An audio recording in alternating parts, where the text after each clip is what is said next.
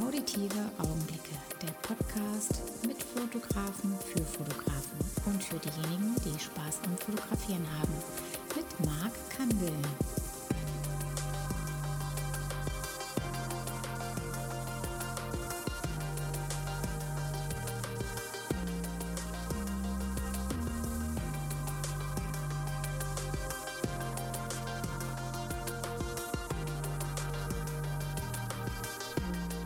So, es ist wieder soweit. Es ist Sonntag. Herzlich willkommen bei der Folge 47. Diesmal habe ich jemand aus Hamburg, der ein Profi ist in der Fotografie und auch schon viel gesehen hat, nämlich Pando Hall. Ich freue mich sehr, ihn heute hier bei mir begrüßen zu dürfen und vielleicht magst du ganz kurz mal was von dir so erzählen, Pando. Hallo erstmal. Hey yo, this is Pando. Hallo ihr Lieben da draußen. Okay, also, ihr Guten, wir haben heute ein paar super schöne Themen. Und zwar, wie wird man einer der bekanntesten Fotografen Deutschlands? Wie wird man Topfotograf? Wie schafft man es, die Jobs für die ganz großen Werbekampagnen Mercedes, Nivea, Porsche, Harley Davidson und so weiter zu bekommen? Wie schafft man es, für Zeitschriften wie Vogue, Glamour, Cosmopolitan zu arbeiten? Mhm. Wie war meine Zeit in New York, Los Angeles, Paris? Wie kommt man an das große Geld? Tageshonorare von über 10.000 Dollar mit welcher Kamera und welchem Licht fotografiert man die Supermodels wie Heidi Klum, Claudi Schiffer oder Tatjana Patitz? Wie geht man mit diesen schönen Frauen um? Wie sind die eingebildet oder nett? Also Leute, wenn ihr gute Tipps haben wollt, wie man bessere Fotos macht, dann bleibt dran. Am Ende kommt noch ein Hammer-Highlight. Mensch, da bin ich ja jetzt schon total gespannt drauf und freue mich extrem, ähm, dass wir uns da zueinander gefunden haben und dass wir sowas äh, Tolles mal erfahren, äh, weil bisher war, glaube ich, so eine Tiefe in die Fotografie noch nicht da gewesen. Von daher ähm, fand ich das super, dass du auch den Kontakt dann zu mir gefunden hast. Und ähm, ja, ich hoffe, dein Tag ist auch gut gestartet erst einmal heute an dem Sonntag, beziehungsweise Samstag ist es ja, ja. heute. Aber ich denke mal, ähm, das Wetter ähm, lässt ja zu wünschen übrig. Weißt du, wie es in Hamburg ist? Wie ist da so das Wetter? Du, ich bin schon schön spazieren gegangen. Bei uns oh. hat die Sonne geschienen und ich habe ja hier einen netten Hof. Da hole ich dann immer meinen wunderbaren Ikea-Liegestuhl raus und haue mich hm. dann einfach hin. Perfekt. Und wenn ich die Augen zumache, ich sage es dir ganz ehrlich, es ist kein Unterschied zu den Bahamas. Wow. Die Sonne in Hamburg ist gut, sie muss nur scheinen. Also in Hamburg muss man ganz einfach schlau sein, wenn die Sonne scheint. Raus, ja. in, zehn, in, zehn, Minuten ist, es eh, ist sie eh wieder weg und es regnet. Ja, ja. Und das ist ja bei dir so im Schanzenviertel, ne? Das ist ja genau, ich bin auch eine schöne Gegend so da. Das ist der Hammer. Also ich habe hier alles, was ich, was ich will. Ich habe nebenbei, nebenan hier die, die äh, Zoe Sofa Bar und da kann man sich immer nett hinsitzen. Es sei denn, wie im Moment ist halt Lockdown, das ist halt nicht so der Bringer, nee. aber ansonsten ist es super. Wir haben hier tolle Restaurants nee. und äh, ist es hier einfach zentral. Also alle Leute fahren jeden Tag mindestens einmal hier vorbei. Also mit Bus und Bahn kommst du auch super an. Und insofern ist das für mich und die Models natürlich easy, weil die kommen rüber von Roten Bauen, von den Modellagenturen. Da sind sie irgendwie in mhm. sieben Minuten hier, kurz eine Station mit der S-Bahn, sieben Minuten zu Fuß und dann ist man hier und das ist irgendwie super. Also ich fühle mich hier sehr wohl, habe hier auch endlich mal super nette Nachbarn, weil das ist irgendwie hier richtig nett ge gemischt. Da gibt es einen Psychologen nebenan, da gibt es Leute, die in der Werbeagentur arbeiten, da gibt es aber auch Leute, die sind entweder Juristen oder sind halt einfach irgendwie Klempner oder sonst irgendwas. Mhm. Das ist irgendwie eine super schöne bunte Mischung. Also ich hatte äh, vorher so, eine, so ein Loft. Äh, äh, in Winterhude habe ich mich überhaupt nicht wohl gefühlt. Hm. Ich habe dann das Ganze wieder verkauft, weil äh, das war irgendwie, das war echt unangenehm. Also insofern ja. hier. Man muss sich wohlfühlen, ne? Schanze ist geil. Schanze ja, ist super. Auf jeden Fall. Wenn du jetzt sagst so Mailand, Paris, New York, äh, Los Angeles, hast du es auf so einem, auf so einem T-Shirt drauf vielleicht? Ja. Und, aber lebe in Hamburg, ja. Aber, aber wenn du jetzt entscheiden würdest jetzt sofort, ähm, würdest du in Hamburg bleiben wollen oder würdest du sagen, ähm, dem Wetter wegen äh, dann Los Angeles oder New York, was ist, was ist das Coolste? Also ich finde, sagen wir es mal so, wenn du jung bist, willst du raus. Das ist ja auch das, was die ganzen Models mir erzählen, weil die machen Abitur und dann wollen sie erstmal irgendwie in, in New York ein bisschen modeln, in Paris ein bisschen modeln und Mailand und, und so mhm. weiter. Schöne, große, weite Welt. Also ich habe das ja auch gemacht. Also ich hatte, ja. ich äh, komme eigentlich aus dem kleinen Lüneburg. Das ist hier 60 Kilometer von Hamburg entfernt und habe dann so nach und nach mich hochgearbeitet äh, mhm. und war dann hier Hamburg, habe hier an der Amgartstraße studiert und äh, Kommunikationsdesign mit Schwerpunkt Fotografie. Und ähm, dann ging es relativ schnell nach Mailand. Dann habe ich eine Marie-Claire-Redakteurin in Paris geheiratet, was irgendwie sehr zuträglich war. Das hat ganz gut Du bist ein Schlawiner, mein Freund. ich bin schlau. Ich bin, sch ich bin schlau, Marc. Ja. Ich bin sehr schlau. So, ja. und dann, äh, ja, habe ich also wunderbar dafür Marie Claire gearbeitet und dann ging es auch schon irgendwie nach New York, nach Los Wahnsinn. Angeles. Und nur, ich muss ganz ehrlich sagen, äh, das ist natürlich Hammer. Das ist sehr, sehr geil, da zu sein und irgendwie Mhm. diese ganzen Strömungen zu spüren, zu fühlen, diesen Puls, der da beispielsweise in, in New York, Manhattan irgendwie abgeht. Ja. Nur äh, oder Los Angeles irgendwie Melrose rauf und runter zu laufen, da geiles Shopping zu machen oder runter an den Strand und so, das ist geil. Aber ich meine, es ist so, wir haben unsere Roots und mit diesen Roots haben wir natürlich auch irgendwo unsere Vergangenheit und haben auch irgendwo ein Gefühl für Heimat. Das ist zwar ein altes, doofes Wort, aber das kam mir immer wieder eigentlich in den Sinn. Und irgendwann merkte ich dann halt, ich fühle mich in Hamburg am wohlsten, weil ich bin hier irgendwie geboren. Hier sind Leute, die ticken genauso wie ich und Ja. da fühle ich mich halt einfach am wohlsten. Und insofern, ich bin jetzt hier in Hamburg und Hamburg ist, ich meine, wenn du da dir jetzt mal das weltweite Ranking anguckst, dann liegt Hamburg ziemlich weit vorn, weil wir haben die hübsche Alster, wir haben Ja. ständig frische Luft, wir haben also nicht so viele Umweltprobleme wie in Stuttgart beispielsweise oder in München. Und äh, wir sind hier eben halt auch schnell am Meer und der Mensch ist ja auch gerne am Meer. Gut, Berge, Absolut. Berge haben wir hier nicht, außer irgendwo in Harburg, glaube ich, so ein, oder in Wilseder Berg in der Heide. Ein Hügel. Aber der ist, glaube ich, nur 30 Meter hoch oder sowas. ja. ja, und schau auch nicht schlecht. Ja, Ja, dann kannst du aber- Heizstucken jagen. Ne? Ja, ja, ganz genau. Als du die Fotografie äh, angefangen hast zu, zu studieren, ähm, da hat, hattest du im Prinzip schon, war das dann die ersten Berührungspunkte mit der Fotografie an sich, weil du es ja wolltest, oder hast du vorher schon irgendwann, wann war denn so deine erste äh, Kontakt mit äh, der Fotografie? Also, Also mit das- deinem Vater oder wie kam das? Das, das fing also relativ äh, früh an. Meine Oma schenkte mir so eine alte Pentagon-Kamera. Da Ja, war ich oh. irgendwie 14 und äh, dann gab es noch von meiner Mutter, vom, vom Opa, irgend so eine alte Zeiss-Kamera mit noch so einem Balgen, äh, so eine Oh. 4,5 mal 6 Kamera und Mhm. mit der habe ich dann sehr gerne auf Rollfilm fotografiert und habe also auch wirklich super, super schöne Bilder gemacht. Ja. Ähm, und dann ging das eigentlich ratzfatz los. Also ich habe Okay. mich ja schon mit 17 selbstständig gemacht und habe also in Lüneburg für die Landeszeitung gearbeitet und fing auch an, für große Firmen zu arbeiten. Da gab es also beispielsweise Modefirmen wie Lecomte, Lucia und, Mhm. und Kirches Kleiderwerk und so weiter und so fort. Und ich habe also dann schnell für die ganzen Leute äh, gearbeitet. Das ging irgendwie ratzfatz, weil die, die, die mochten mich und ich habe gute Bilder gemacht und hatte halt Talent und äh, bin ja auch nicht irgendwie auf, auf den Mund gefallen, kann irgendwie plappern wie ein Wasserfall. Hörst du es plätschern? Also hier, jetzt geht hier vorwärts, ja. Ja, hier geht es richtig vorwärts. Das ist total Und- geil, ja. Aber du hast über, über deinen Dozent oder dein, ähm, über die äh, ähm, Uni dann im Prinzip schon den, so ein, jemand gehabt, der, der, der so rangeführt hat, oder? Der schon Ja. ähm, Covers gemacht hat und du bist da irgendwie mit reingekommen. So. Ja, Das ich muss noch mal auch kurz erzählen. mega. Also wie gesagt, mit 17 selbstständig gemacht. Ja. Dann war ich, hatte ich schon viele Aufträge, war selten in der Schule, dann hat es mit dem Abitur ein bisschen länger gedauert. Also ich bin Mhm. auch durchs Abitur durchgeflogen, weil ich irgendwie, ja, also wie gesagt, ich war selten da und entsprechend gab es dann eben halt auch Probleme. Äh, ich habe dann das Abitur aber gemacht und äh, war dann aber schon selbstständig. Also fuhr beispielsweise schon zu Abiturszeiten einen schönen Strich 8er Mercedes in weiß, ein 220er mit Automatik und, und äh, Ich glaube, wenn Ja. ich mit Mai vorbeikomme, dann, dann kriegst du ein kleines Tränchen ins Auge, oder? Ja, genau, ich weiß, du hast das. Coupé in hell- hellblau Genau, und mit genau. beigefarbenen Sätzen, also auf jeden Fall, da, da, da fließt mir ein Tränchen runter, weil ich fand Ja. den Strich, ach, wirklich super, super schön. Ja. Und ja gut, dann habe ich angefangen zu studieren, aber wieder das gleiche Dilemma. Ich hatte so viele Aufträge, war selten da und äh, bin dann also im fünften Semester exmatrikuliert worden. Hm. Aber ich konnte mir mit 24 schon einen neuen Porsche 911 kaufen, äh, was, Alter. ziemlich, was ziemlich geil war, muss ich Ja. sagen. Und War das ein G-Modell oder, oder noch ein F-Modell? Noch ein G-Modell schon. Also das heißt, glaube ich, G-Modell, weil es diese genau. Gummistoßstange hat. Ganz ne? genau, Ja, genau. ja. Also Ja. 204 PS und Geil. äh, geiles Ding, weil ich meine, wenn du da Gas gegeben hast und die Straße war nass, nass dann bist du irgendwie weggeschleudert wie ein, wie, wie ein Bescheuerter. Und äh, das war auch noch richtiges Autofahren. Das war richtig geil, muss ich sagen. Das glaube ich ja. Vor allem mit 24 zu der Zeit dann ein Porsche 911 äh, G-Modell. Das ist ja nicht so wie heute fahren die das ja, weil es ein Oldtimer ist und weil es einfach einen Kultstatus hat, ja. Ähm, aber das war damals ja das absolute Highlight.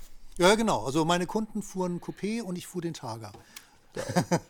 und schon war ich im erlauchten Kreise, muss ich sagen. Ja, das, genau. ging, das ging ganz gut los. Also wie gesagt, der war zwar teuer damals, ähm, aber der hat mir das Geld wieder eingebracht, weil mit so einem Auto kannst du einfach höhere Honorare erzielen. Ja, klar. Das ist also irgendwie, ja, Kleider machen halt, Leute, ne? ne? genau. Klar, Kleider natürlich. machen Leute. Äh, das weißt du ja, das kannst du auch deinen Kunden em- empfehlen. Kaufen Sie sich lieber eine Nummer größer, weil dann funktioniert es mit den Kunden besser. Dann sind die Kunden Genau. von ihnen überzeugter. Ne? Das ist also einfach so, wie, wie man Ja, eine Rolex muss man mal auf die Kacke hauen, ja? Dann Genau, geht's auch wie- vorwärts. wie man auch eine Rolex trägt, das hilft dann auch selbst in der Sauna. Ne? Dann, wenn du nackt bist und deine Rolex um hast, dann liegst du trotzdem vor. Du wird immer so heiß dann, die, die Uhr, ne? Ja, musst du aufpassen, musst immer die Hand drüber halten, ne? weil sonst Ja, ist, die, ja. ist die Rolex heiß und, und zu oft darfst das muss dann schnell rausgehen, weil sonst das Ja. Öl wird ja flüssig und dann ist sie kaputt. Ne? Aber ich meine, das ist dann immer schon ein ganz lustiger Gag. Ja. Also sagen wir es mal so, ich laufe hier in der Schanze äh, mit meiner Tarnhose rum und irgendwie ganz, ganz kumpelig, weil sonst äh, also die, die, ich muss ja irgendwie mit meinen Nachbarn irgendwie klarkommen. Klar. Und da trage ich dann irgendwie meine Doc Martens oder ich trage irgendwie meine, meine äh, weißen Turnschuhe oder sonst Ja. irgendwas. Ein Basecap und eine Sonnenbrille auf. Ja, genau. Ja, ja. Und Ja, so, so komme ich hier auch irgendwie ganz gut klar. Wenn ich dann zu Kunden fahre, dann binde ich natürlich irgendwie meine Rolex um und ein paar Ringe und ein Ja. bisschen und so weiter und so fort. Ziehe eine schicke äh, Hose an und dann Mhm. auch irgendwo ein schönes Shirt irgendwie dazu, natürlich auch mit Logo und dann funktioniert es halt auch. Und wenn du zur Bank gehst, musst du natürlich auch was anderes anziehen. Also wenn du irgendwie mit so einem Schanzenlook zur Bank gehst und sagst, du willst einen Kredit haben, dann kannst du lange reden. Also äh, du musst es halt einfach so machen, du ziehst dir schicke Klamotten an, dann gehst du hin und sagst, was können Sie für mich tun? Ich habe die und die Summe zu finanzieren, machen Sie ein Angebot. Ja, auch Und dann gut. sagst du, dann kommt der Dann, und dann, ko- an, dann kommen lassen, ne? du, und dann kommen lassen und komm dann sagst du, "Mm, das reicht nicht, die Konkurrenz hat mir ein besseres Angebot. Denken Ja. Sie nochmal drüber nach, ich komme morgen Ja. nochmal vorbei. Sehr geil. Ja, also- wie ging es denn, wie ging's denn los? Weil du hast ja 400 Sterntitelproduktionen gemacht, ja. Ähm, jetzt äh, jetzt glaubt keiner von uns hat so eine Idee, wie man an sowas drankommt, beziehungsweise wie auch sowas in der Tat umgesetzt wird, dass dann das Cover ähm, so eine Produktion tatsächlich dann fotografiert wird. Das muss ja, das muss ja ein Prozess sein, klar muss man bekannt sein, man hat die Chance, man ergreift die natürlich und wenn man es gut gemacht hat, dann kann man nicht nur eine machen, sondern dann Nummer 399 weitere. Ja, also vom Prinzip her ist es so, das war immer mein Prinzip. Also ich bin nicht mit Leuten essen gegangen und habe mich irgendwie eingeschleimt, sondern ich habe eine gute Mappe produziert. Ich habe zugesehen, dass ich mich an großen, tollen Fotografen orientiere weltweit und dass meine Mappe vom, vom Prinzip genauso aussieht. Und dann bin ich mit meiner Mappe halt zu den Agenturen gegangen, habe meine Go-Sees gemacht, so heißt das halt, Go-Sees. Was ist das? Go and See, also aus dem Englischen Go and See, wird zusammengezogen zu einem Wort und heißt Go See. Also Model macht auch Go Sees bei Fotografen oder bei Mhm. Modefirmen und wir Fotografen machen halt Go Sees bei den Zeitschriften Okay. und äh, bei Werbeagenturen. Also ich machte ein Go See beim Stern, Mhm. damals bei dem Artdirektor Wolfgang Behnken, der auch sehr bekannt ist und den Stern also maßgeblich verändert hat. Der Stern machte damals noch eine Auflage von 1,7 Millionen. Wow. Der Spiegel hatte nur 1,6 Millionen, also der Stern war damals die führende Illustrierte in Deutschland. Und äh, das hat sich jetzt mittlerweile irgendwie sch- sehr geändert. Also mi- mittlerweile ist ja der Spiegel eher äh, führend und der Stern ist halt so ein bisschen ins Hintertreffen geraten. Damals, wie gesagt, war es irgendwie das Magazin, äh, was alle gelesen haben. Ähm, es gab ja noch kein äh, ja, hier kein, kein iPhone und so weiter nee, und so kein- kein- kein ich war ein ganz junger, schlachsiger, dünner Schnösel Ja. und ging also zum Stern und hatte halt ein äh, Go-See bei Wolfgang Behnken. Wolfgang Behnken blätterte mal meine Mappe und sagte, ist ja geil, ist ja geil, du pass mal auf. Wir haben jetzt gerade hier äh, ein Farbstück, äh, ein Modefarbstück von Art Kane bekommen aus New York. Das sind sehr, sehr geile Modefotos. Das wollen wir nächste Woche bringen, aber wir haben keinen richtigen Titel dafür. Da ist irgendwie kein Foto dabei, was für einen Titel äh, geil ist. Fotografier du doch morgen für uns einen Titel. Und ich, yeah, alles klar. Ja. Und äh, dann habe ich also ganz schnell, äh, weil beim Stern war es damals so, Geld war völlig egal. Die haben also parallel immer drei Fotografen, drei bis vier Fotografen beauftragt, also einen in Paris, einen in New York, äh, dann in Hamburg, vielleicht noch einen in München, um parallel Sterntitel zu produzieren. Und dann wurde halt der Beste äh, genommen. Also wie gesagt, ich bei Wolfgang Behnken, Kon äh, Art Kane, berühmter Fotograf aus New York, könnt ihr ja mal googeln, irgendwie der ist richtig geil, also äh, Art Kane. Haben wir es angeschaut, kann ich nur bestätigen. Guckt mal Also rein. Art wie Art und Kane, K-A-N-E, Mhm. Art Kane. Ähm, der war damals schon ziemlich alt, wie gesagt, ich junger Schnösel. Ich habe dann mega Teams zusammengetrommelt. Ich hatte damals schon ein ziemlich großes Studio in der Glashüttenstraße 38, wo dann später Jung von Matt mit ins Haus kam. Ähm, hatte 400 Quadratmeter Und äh, Also da warst du ja schon im Business gewesen, also in der, in der Fotografie, wenn du so ein Studio gehabt hast, dann hast du schon, Ja, erzähle ich später nochmal. Also Perfekt, wie, wie alles ich klar. sehr, sehr schnell zu Geld gekommen bin. Also Ja. ich habe das ähnlich gemacht wie Paul Rübke. Der hat für Aldi gearbeitet. Ich habe damals für Edeka gearbeitet. Aber erzähle ich, erzähl ich später nochmal. Okay, sehr jetzt erstmal hier zum Stern. Ja. Ne? ja genau. Damit wir uns nicht verzetteln. Ja, Verzetteln ist doof. Also wenn du, Ja, machen wir weiter. Genau, wenn du Karriere machen willst, dann darfst du auf, keines auf keinen Fall eines machen, du darfst dich nicht verzetteln. Ja. Verzetteln ist der Krieg für Karriere. Also das ist, Ja. dann fasst du sofort ins Klo. Okay, Ja. also, nicht verzetteln, sondern hier bleibt beim Thema. Also, Genau. Stern, Art Kane. So, ich habe dann ähm, drei Aufbauten. Also ich habe die ganze Nacht durchgearbeitet, habe mit meinem Assistenten äh, drei, vier, fünf Aufbauten gemacht und habe dann morgens bei den Modellagenturen angerufen und gesagt, pass mal auf hier Leute, ich- wir machen einen geilen Titel für ein Farbstück für, für, für, von Art Kane, das muss richtig geil werden und äh, äh, ich brauche super, super tolle Models. Also ich, ich will mich jetzt gar nicht entscheiden, sondern schickt mir einfach vorbei, was Zeit hat. Ich gucke sie mir dann mit den Sternredakteuren zusammen an und äh, die Models, die gut sind, die bleiben halt. Und äh, die, die halt nicht so gut sind, die schicken wir nach Hause. Und so war das dann auch. Ich hatte auch dann zwei Teams zusammengestellt, also zweimal Haarstyling, zweimal Make-up und zweimal Styling. Die hatten also die geilsten Klamotten ran geschafft. Und dann haben wir halt losgelegt, haben geile Bilder gemacht, damals ja noch alles auf Film. Und, äh, und dann ist das auch richtig gut geworden. Mein Titel kam und Art Kane hat irgendwo äh, aus dem Fenster geguckt. Ne? Also Ja, cool. hast du mir die erste Medaille umgehängt. Genau, das gleiche haben wir auch nochmal irgendwann später mit Helmut Newton gemacht. Der hatte auch ein Farbstück, war auch kein vernünftiger Titel dabei. Da habe ich dann auch wieder einen Titel Ja. produziert und, und begeistert. Also vom Prinzip her, äh, so eine Zeitschrift wie Stern, äh, die ist natürlich nicht ganz so aktuell wie die Bild-Zeitung, aber die sind eben halt auch sehr aktuell. Das muss man sich halt einfach mal vorstellen. Das ist ja ein dickes Ja. Magazin Ja. mit damals wahrscheinlich irgendwie 150, 200, 300 Seiten. Also es war ja mindestens immer so ein Zentimeter dick. Mhm. Eine, eine Anzeige damals äh, im Stern kostete 60.000 Tacken. Und also eine Seite, das musst du dir einfach mal ausrechnen, was da Ja, für ein finanzielles Volumen dahinter steckte. Ja. Und ähm, es war also so, wir haben immer donnerstags produziert.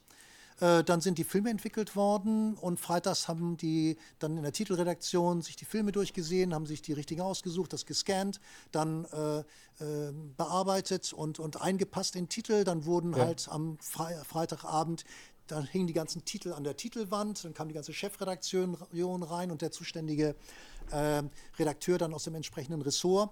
Und dann haben die halt überlegt, welcher Titel passt, bla bla bla. Dann haben sie sich für einen Titel entschieden und noch für einen Alternativtitel. Dann wurde, dann ging äh, das, das, das Foto zu Magenta. Magenta war eine Bild- Bildbearbeitungsfirma, die haben immer die Druckvorlagen gemacht und die haben also Okay. übers Wochenende äh, die Druckvorlage fertig gemacht für den Stern. Dann gab es am Montag nochmal eine Titelkonferenz mit jetzt schon dem fertigen Titel, also sozusagen dem Andruck. Und äh, dann haben sie sich für einen Titel entschieden und dann ging es nach Itzehoe zur Druckerei, dann hat die Andrucke gemacht und am Donnerstag lief es dann äh, durch die gesamte, äh, ging die ganze, ganze Auflage durch von 1,7 Millionen und äh, dann war das Ganze Donnerstag sozusagen äh, wieder äh, in den Zeitschriftenläden und du konntest den, den, den, den Stern kaufen. Ne? Okay. Also vom Wie- Prinzip her, also ein sehr kurzer Vorlauf. Ja. Äh, bei der Bildzeitung war das, halt, da wurde die Bildzeitung wurde ja einfach über Nacht gedruckt. Also ich glaube, die Ja. hatten Anzeigen äh, oder, oder ähm, ähm, Textschluss hatten die, äh, glaube ich, irgendwie abends um, um 23 Uhr. Dann konntest du noch irgendwas reinnehmen und dann zack lief das irgendwie durch und Mhm. Ja, morgens um fünf war, der, war die Bildzeitung fertig. Nicht? Also Wie war das gewesen, wo du das erste Mal die, dein, dein, dein Titelblatt dann äh, im Kiosk äh, in Hamburg gesehen hast überall? Wie, äh, das ist doch voll so ein irgendwie. Äh, also Was ehrlich geht gesagt, einem, vor? Also, so- so- ich erzähle gleich die Geschichte. Die Geschichte ist total lustig. äh, also, äh, ja, das ist geil. Das ist, das ist, ist schon, geil, oder? Das ist schon, das ist irgendwie, du hast, ein, das ist so, als wenn du so, einen- so, einen- so einen Scheck über 100.000 Euro kriegst. Ne? Das ist einfach super, super schön. Oder wenn Ja. das neue Auto bei dir vor der Tür steht. Ne? Meine, Ja, du bist cool. ja irgendwie in der Autogeschichte unterwegs und Genau. Äh, für mich gab es irgendwo äh, noch eine ganz andere Geschichte, weil ich war gerade mit einem, äh, ich hatte eine neue Freundin und die fand mich natürlich toll, weil ich Fotograf war, aber was sie nicht toll fa- fand, war, dass sie irgendwie, äh, dass ich halt immer so viel unterwegs war, so viel arbeiten musste und Mhm. so weiter und so fort, weil wir waren eigentlich für eine Party in, in, in äh, in, auf Sylt eingeladen. Ich konnte natürlich nicht zur Party, weil ich hatte einen Sterntitel zu fotografieren. Ja. Und dann kam ich dann am Wochenende nach Sylt und dann beichtete sie mir, dass sie mit einem anderen rumgeknutscht hatte am Lagerfeuer. Da dachte ich auch, okay, alles klar. So Ah ist, ja, so ist Lagerfeuer. Das. Lagerfeuer, Lagerfeuer. Hast du keine Chance. habe ich keine Chance. Ne? Ja. Okay, aber Okay, so war das halt. Also vom Prinzip her, ähm, das ist auch einfach eine Geschichte, die ich auch ähm, ganz, ganz gerne einfach erzähle. Wenn du Karriere machen möchtest, es gibt nur eins, du musst mega ehrgeizig sein. Du musst halt einfach schauen, dass du deine PS auf den Boden kriegst und dass du einfach mega durchstartest und du musst halt immer schauen, dass du der Beste bist und, und ganz vorne liegst. Und das funktioniert einfach nur mit wirklich absoluter Disziplin und du musst jeden Tag arbeiten. Du hast halt irgendwie, äh, ja, was weiß ich, 16 Stunden, sieben Tage Woche. Äh, äh, und bist halt dann jeden Tag 16 Stunden irgendwie halt dabei, bleiben acht Stunden zum Schlafen. Und äh, anders geht's aber nicht und, und dann halt musst du halt schauen, dass du auch, also am Anfang musst du halt sehen, dass du deine Lebenshaltungskosten reduzierst, also die ganzen Leute in New York und Paris machen das so, die haben eine Einzimmerwohnung oder leben halt irgendwo in, zur Untermiete, um, um halt sich die Kameras leisten zu können und äh, halt zu schauen, dass das dass halt äh, du mit dem wenigen Geld, was die Zeitschriften zahlen, also die Zeitschriften zahlen ja wenig, die Vogue beispielsweise zahlt nichts. Das heißt, du kriegst, wenn du so einen Shoot hast, kriegst du Ernsthaft? so, so einen kleinen Etat, äh, womit du dann irgendwo deine Kosten äh, decken musst und so weiter und so fort. Meistens, also kommst du damit klar. Ab und Ja. zu ist es halt so, dass du sogar noch drauflegst. Also wenn du es besonders hübsch machen willst, ne, dann äh, guckst du halt einfach, dass du dann äh, zumindest plus minus null rauskommst. Models Ja. beispielsweise kriegen nichts. Okay. Also ich habe ja auch für Brigitte gearbeitet. Die haben die Models immer ganz, ganz ordentlich bezahlt. Also nicht, nicht, natürlich nicht so wie, äh, wie ein Werbejob. Werbejob, was weiß ich, 1000, 2000, 3000, 10.000. Äh, für Ja. Bayersdorf so eine Riesenkampagne, da werden ja auch irgendwie mal 50.000 rausgehauen. Äh, für eine riesen äh, weltweite äh, Nivea-Kampagne. Äh, aber wenn du halt für eine Zeitschrift arbeitest, dann kommen ein paar hundert Eu- Euro rüber äh, als Model. Ne?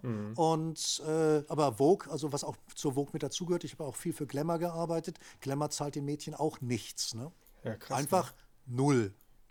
Okay, Manchmal ist es sogar so, dass sie sagen, ja, wir gehen jetzt einfach davon aus, dass das Mädchen in Kapstadt ist. Wenn sie in Kapstadt ist, okay, dann arbeiten wir mit ihr. Wenn sie nicht in Kapstadt ist, dann haben wir auch noch Hilde oder, oder Gudrun oder, Ja, ja, oder ja. Marie. Ne? Und von Klar. daher ist es dann oft so, dass das Mädchen dann auch auf eigene Kosten irgendwo hinfliegt, um eben halt für die Vogue arbeiten zu können. Ne? Gut, Wahnsinn. wenn es dann so Topstars sind, wie damals irgendwie Heidi Klum oder Claudia Schiffer oder äh, Naomi Campbell, äh, da ist das dann schon ein bisschen eine andere Geschichte.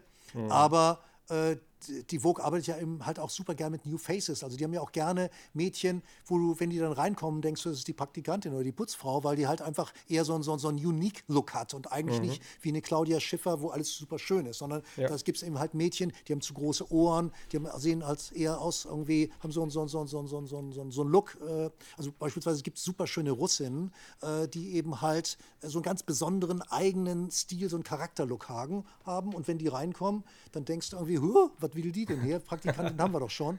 Ja. Äh, Aber fotogen wahrscheinlich dann. und dann, wenn die ne? halt, ja, ja, klar, und dann sind die halt einfach vor der Kamera, Irrsinn, äh, Kamera irrsinnig fotogen. Ja. Und naja, und wie gesagt, diese Mädchen, die arbeiten halt alle für nothing.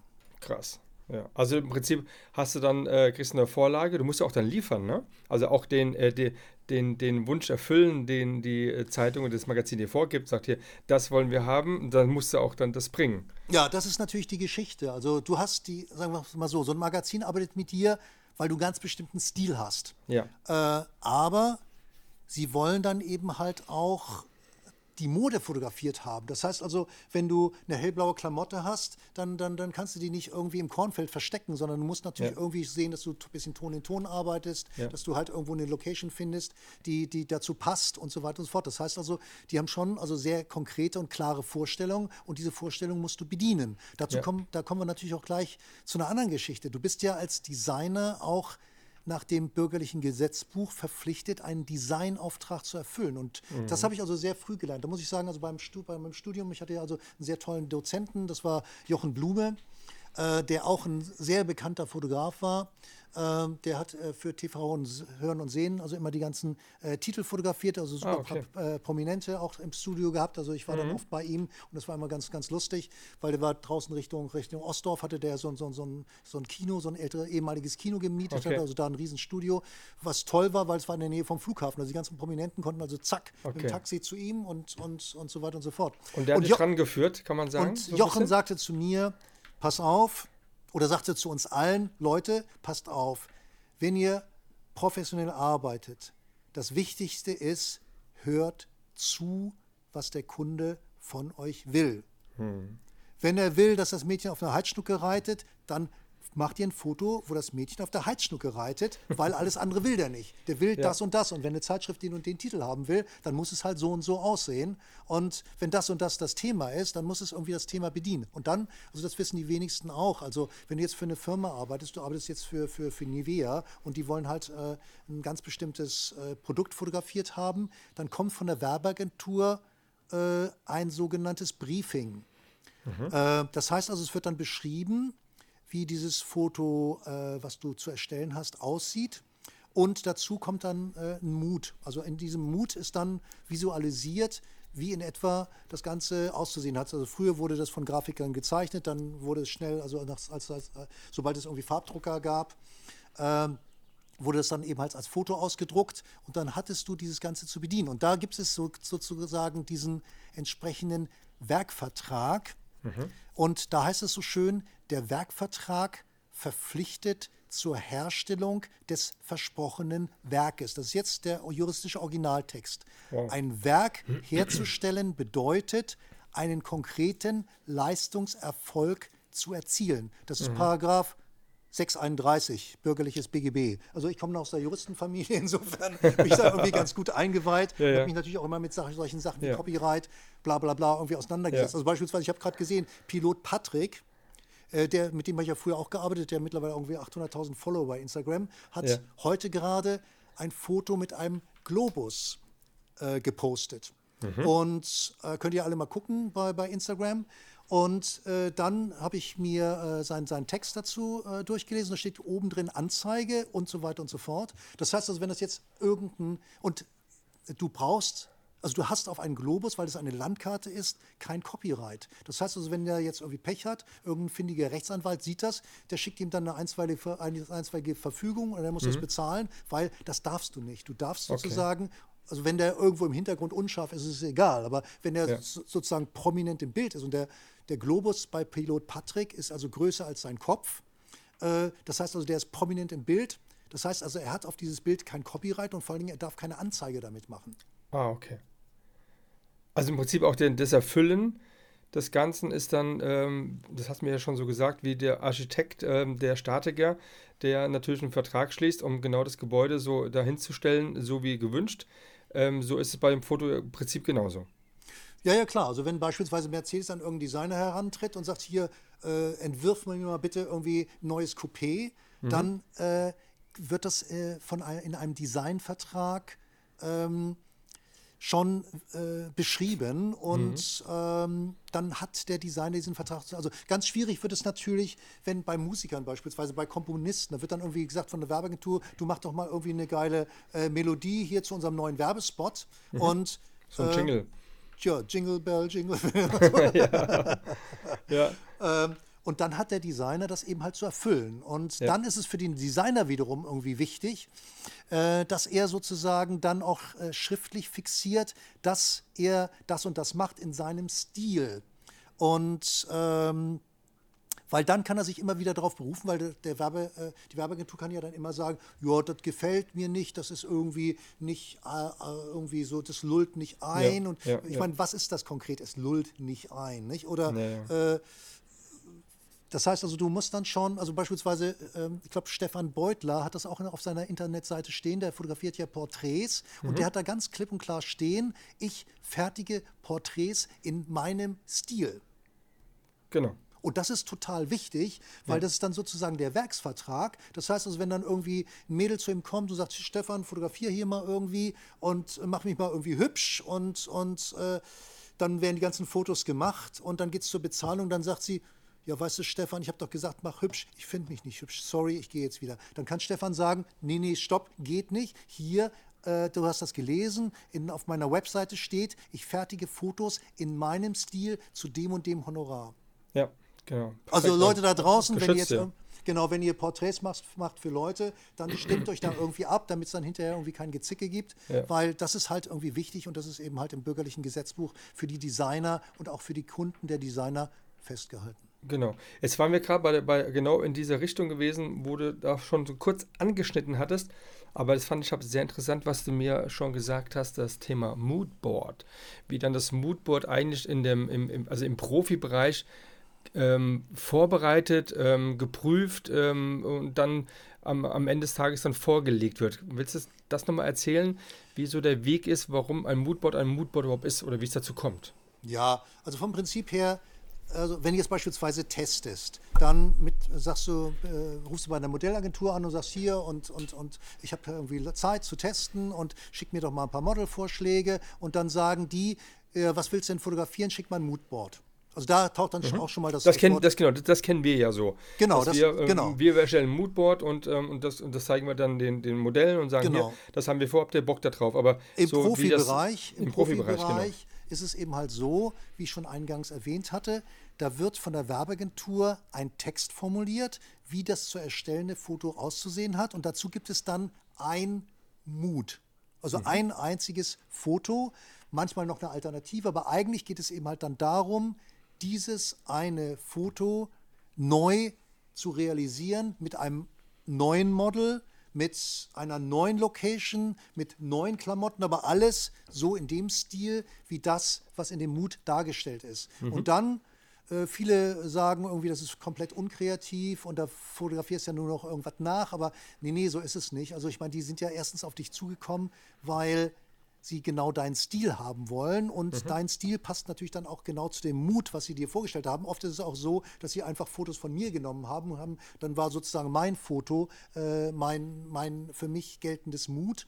Und äh, dann geht es eben halt darum, bei so einer Werbeproduktion, du musst das Foto dann sozusagen realisieren. Mhm. Das heißt also beispielsweise, wenn sie sich mit der linken Hand am, am, am, Kopf kratzt, dann muss sie sich halt in dem Foto auch mit der linken Hand am Kopf kratzen. Und mhm. wenn dann sie auf dem Mut irgendwie ein gestreiftes Kleid hat, dann muss die Stilistin auch ein gestreiftes Kleid besorgen, weil das mhm. will dann ja der Kunde haben. Der hat das ja auch ge, ge, gesehen. Und Aber im Vorfeld ähm, gibt es noch die Situation, dass die auch manchmal drei verschiedene haben und machen dann so eine Marktanalyse, äh, gehen genau. raus und ja, okay. befragen halt dann wildfremde ja, Leute okay. und fragen, das also habe ich gemeint. Genau, genau. Bevor es zu dieser Produktion kommt, wird also jetzt bei, bei ich rede jetzt über die ganzen großen Kampagnen, ne? Ja, also natürlich. Also irgendeine riesen, riesen, riesen, riesen Kampagne. Die ist ja auch ein großer Podcast, also auch große Kampagne. Ja, genau. ähm, also Kampagnen, die dann einfach äh, europaweit oder, oder im deutschsprachigen Raum oder vielleicht sogar mhm. weltweit geschaltet werden. So, und dann wie gesagt, ist es so, dass man dann auch einen ganzen Tag, das wollte ich noch erzählen, einen ganzen Tag an diesem Foto arbeitet. Das heißt also, mhm. man macht letztendlich eigentlich nur ein Foto an dem Tag, aber in tausend oder mehr äh, mehr tausendfacher Ausfertigung. So, aber okay. jetzt nochmal die Vorgeschichte. Wie kommt mhm. es zu diesem Mut? Genau. Und da ist es bei den Werbeagenturen so, dass sie dann dieses Mut testen. Also früher war Berlin ein toller Testmarkt, weil er so schön äh, abgeschlossen war. Äh, aber dann nach, nach Öffnung der Grenzen äh, haben sie sich halt andere Märkte gesucht, äh, gesucht, meistens eben halt Großstädte, da wird halt irgendwie in Hamburg getestet oder, oder in, in, in, in München oder in, mhm. in Frankfurt natürlich. Natürlich. Lieber Marc. Ja, klar. Und ja. Auch schöne Stadt übrigens. Ja, absolut. Also ein bisschen halb Manhattan halt, ne? genau. Und äh, dann werden also, was weiß ich, ein paar tausend Leute befragt. Mhm. Äh, wie gefällt Ihnen dieses, dieses Foto? Wie gefällt Ihnen diese Anzeige? Wie wirkt das auf Sie? Was empfinden Sie dabei? Gibt es irgendeinen Kaufimpuls? Wie, wertet, wie werten Sie das Produkt, was in dieser Anzeige beworben wird und so weiter und so fort? Das heißt also, bevor so eine Geschichte überhaupt beim Fotografen landet, geht es eben halt in den Test, geht es in die Marktforschung und dann wird geguckt, äh, ob es äh, funktioniert und dann werden auch Alternativen getestet und dann entscheiden sie sich eben halt für die Version, die dann am besten draußen am Markt bewertet wird im Vortest. Und dann mhm. kommt dieses Bild halt zum Fotografen, der kalkuliert die ganze Geschichte, der stellt das Team zusammen, der Fotograf sucht dann zusammen mit dem Kunden das Model aus, der Fotograf sucht alleine meistens äh, den, den, den Hairstylisten aus, den Visagisten mhm. und den Stylisten. Manchmal ist es aber auch so, dass der Kunde da schon irgendwie äh, Erfahrung hat und sagt irgendwie, äh, was weiß ich, wenn jetzt beispielsweise hier Mercedes eine Kampagne macht, mhm. Äh, dann sagt Mercedes, also komm, in Kapstadt haben wir also sehr gut mit der Gudrun S. gearbeitet, das ist eine tolle Stilistin, lass uns die immer wieder buchen und okay. so weiter und so fort. Das heißt also, da tauscht man sich dann natürlich aus oder die Werbeagentur hat irgendwelche Präferenzen und aber letztendlich der Fotograf bucht und entscheidet und äh, stellt also dieses ganze Team zusammen. Und Okay. dann wird das halt realisiert, entweder irgendwie im Studio in Hamburg oder es wird irgendwo auf einer Location in, in Palm Springs oder Cape Town oder also Autos werden sehr viel in Cape Town und in Südafrika Ja. fotografiert. Ist der Kunde dann, dann dabei Immer, sowas? immer. Also ich habe mal eine Anzeige mit Heiner Lauterbach Da lacht er.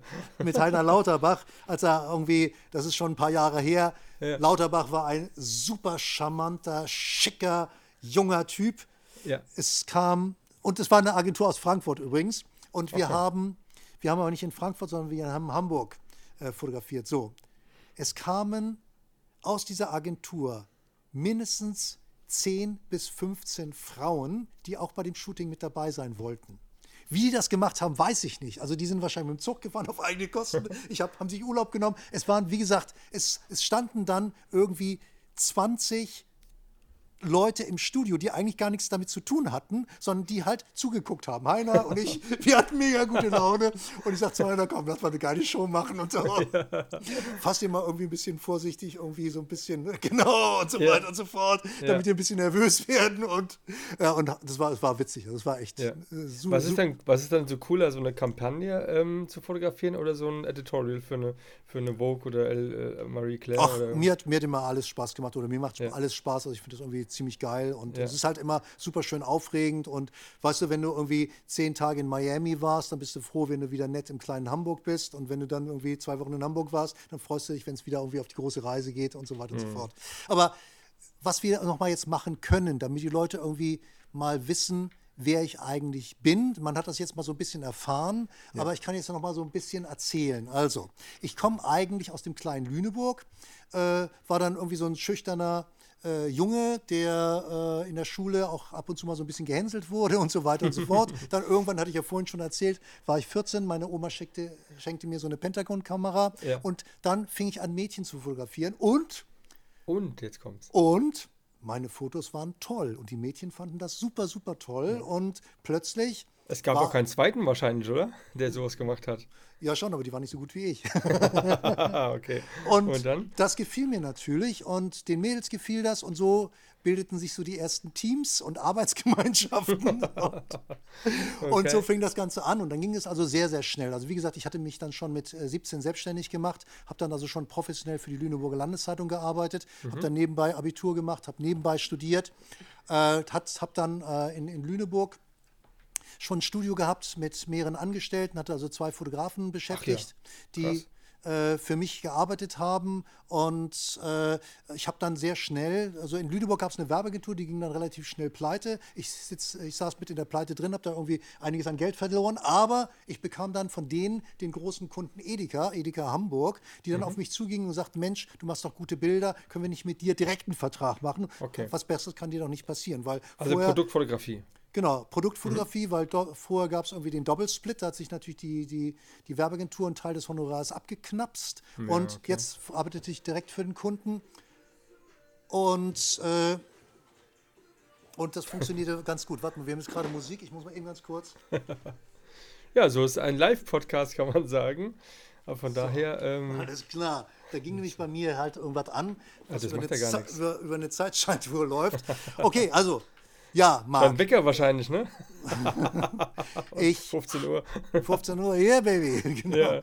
Ähm, ich hatte also dann schon sehr, sehr schnell einen gut zahlenden Kunden.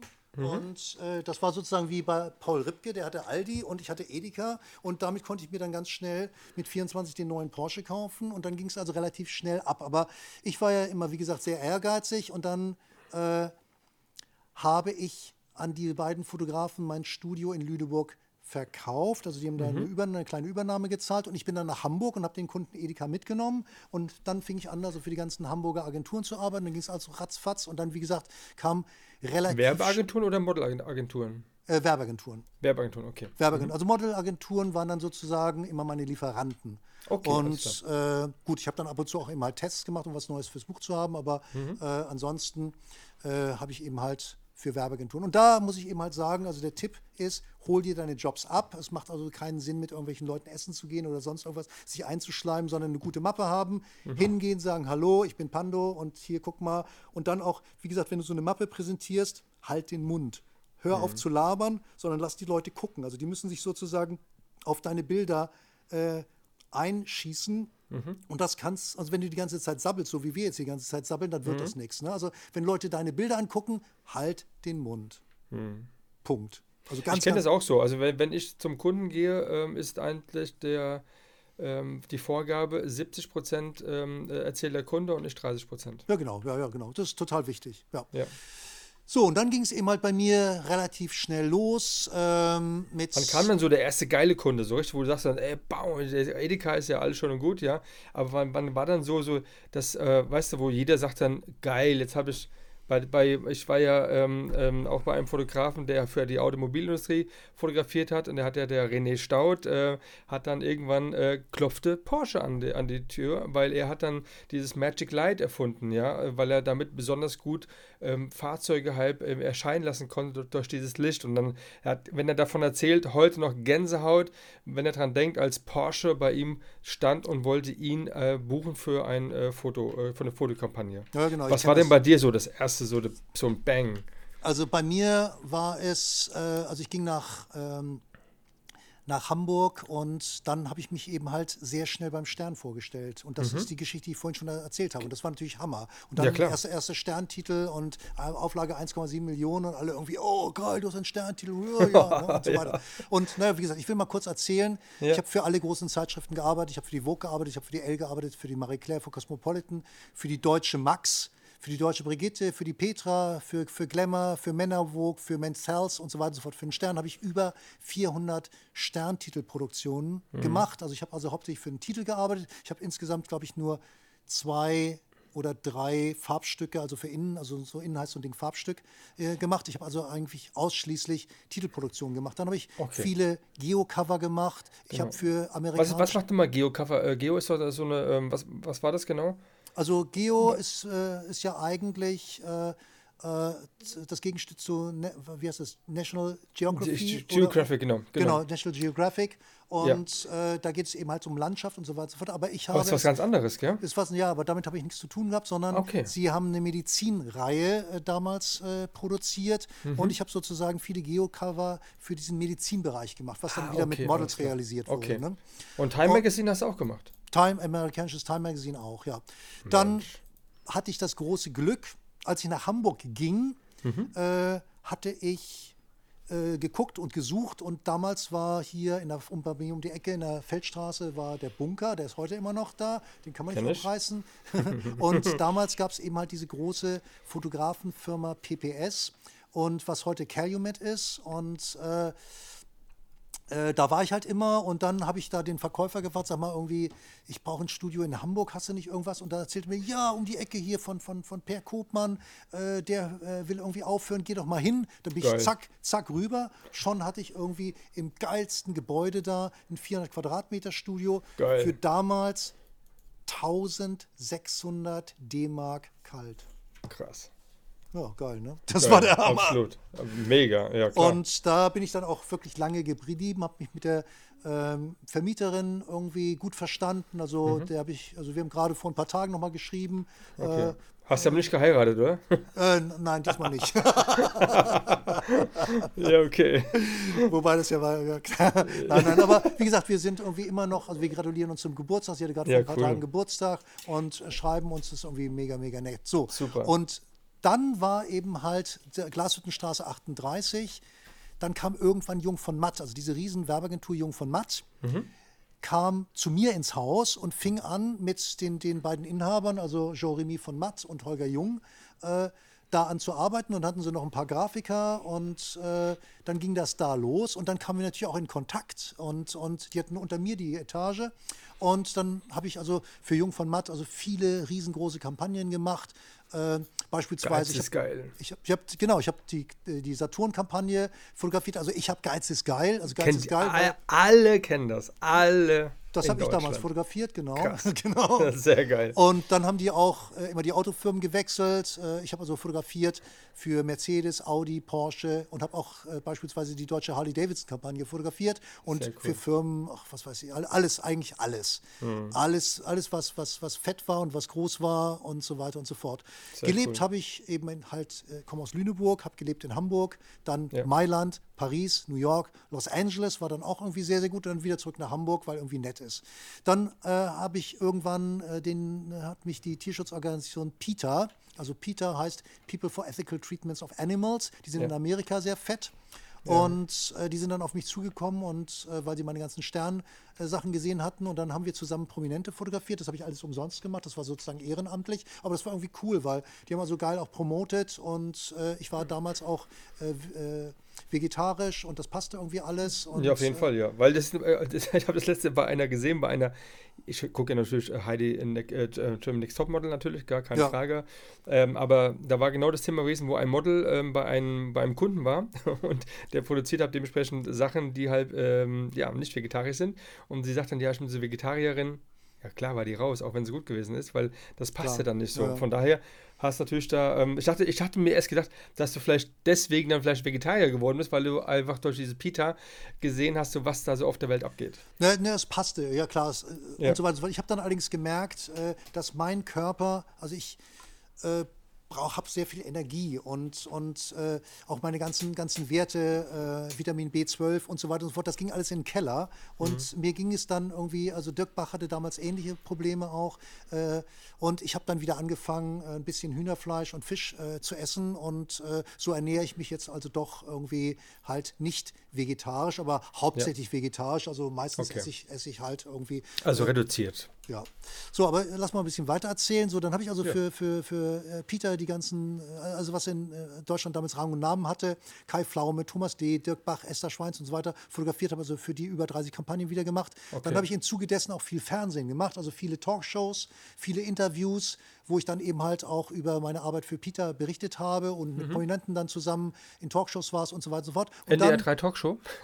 alles Mögliche. Und Ja, dann habe ich ja auch viel mit Heidi Klum gearbeitet. Dann kam irgendwann, fing sie an mit Germany's Next Topmodel und ich habe dann äh, in äh, Germany's Next Topmodel in der ersten Staffel zwei Sendungen gemacht. Das erste, war das berühmte Unterwassershooting. Das war dann die erste Sendung, womit Germany's Next Topmodel richtig Quote bekam, weil die ganzen, wir hatten dann so, so ein riesen, riesengroßes Aquarium im Studio in Düsseldorf aufgebaut und dann mussten die ganzen Models tauchen und äh, ich habe von außen rein fotografiert und äh, das war schon irgendwie sehr, sehr aufregend und das war so die erste Sendung, wo Germany's Next Topmodel richtig Quote bekam.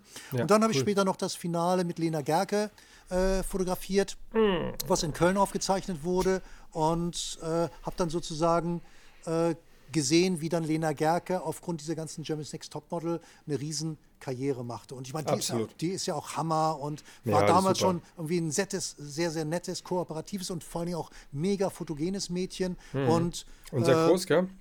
Ja, ja, und hat eben halt auch die richtige Größe und, Ja. und, und alles perfekt. Ja, wie sind denn so die, diese Menschen, die du da so getroffen hast? Jetzt hast du von einigen kurz erzählt, die du da so fotografiert hast und sowas, auch jetzt mit, mit ähm, der Heidi Klump. Wie ist die denn so hinter dem, der Kulissen? Ähm, sind Ach, die alle auch süß. so cool? Doch schon, oder? Ja, klar, ich meine, sagen wir es mal so, im Studio geben sich halt alle mega Mühe. Ja, und äh, äh, gut, ich habe auch beispielsweise mal für Sports International eine Kampagne gemacht mit Steffi Graf und vielen anderen und dann, Mhm. da will ich jetzt Namen nicht nennen, hatte ich auch, äh, die mussten also alle äh, fotografiert werden, nachdem sie Tennis gespielt haben, also richtig Okay. verschwitzt und so weiter und so fort. Und dann kam ich äh, dann auf den Tennisplatz und dann kam ähm, der Prominente auf mich zu und sagte, ach, Sie sind der Mensch, der mich fotografieren soll. Und ich dachte, okay, alles klar. Okay, also wie gesagt, es gibt solche und solche. Ja, aber im Großen und Ganzen ist man einfach mega nett und zuvor, zuvorkommend miteinander Ja. und gibt sich halt einfach Mühe, weil letztendlich die wollen ein gutes Bild von mir und ich will halt ein gutes Bild von denen. Das heißt also, es ist eine totale Win-Win-Geschichte. Ne? Absolut, und ja. Heidi Klum war damals, also die war ja noch super jung und äh, super nettes Mädchen, kooperativ und so weiter und so fort. Und äh, Ja. äh, heute ist sie sicherlich halt einfach älter, äh, selbstbewusster und auch dann ist man halt auch ein bisschen straighter und dann kann man auch schon mal manchmal ein bisschen barsch sein. Und das passt natürlich auch irgendwie zur Sendung, weil sie muss ja dann manchmal auch den, den Mädels so ein bisschen irgendwie auf die Füße treten, weil das ist ja als Model, sagen wir es mal so, äh, ich kenne das ja auch hier von, von den Models, mit denen ich halt arbeite. Die sind schnell ein bisschen selbstverliebt und also wenn du als, als Künstler äh, berühmt werden willst und erfolgreich sein willst, dann ist halt Selbstverliebtheit das Schlimmste, was dir passieren kann. Also das ist einfach komplett hinderlich, weil du dann einfach nicht mehr äh, Objektiv über- bist, ne? Du hast halt- also wichtig ist, dass du eine vernünftige Selbstkritik hast. Also wenn du als Künstler weiterkommen willst, dann brauchst du äh, eine total funktionierende Selbstkritik, auch am besten immer mal ein bisschen Freunde fragen, sag mal, Leute, bin ich noch auf dem Teppich oder bin ich schon irgendwie ein bisschen abgedreht? Und du musst natürlich auch irgendwie schauen, dass du deine Arbeit selbstkritisch beurteilst und nicht alles irgendwie toll findest, was du machst. Ne? Und dann eben halt Hammerdisziplin.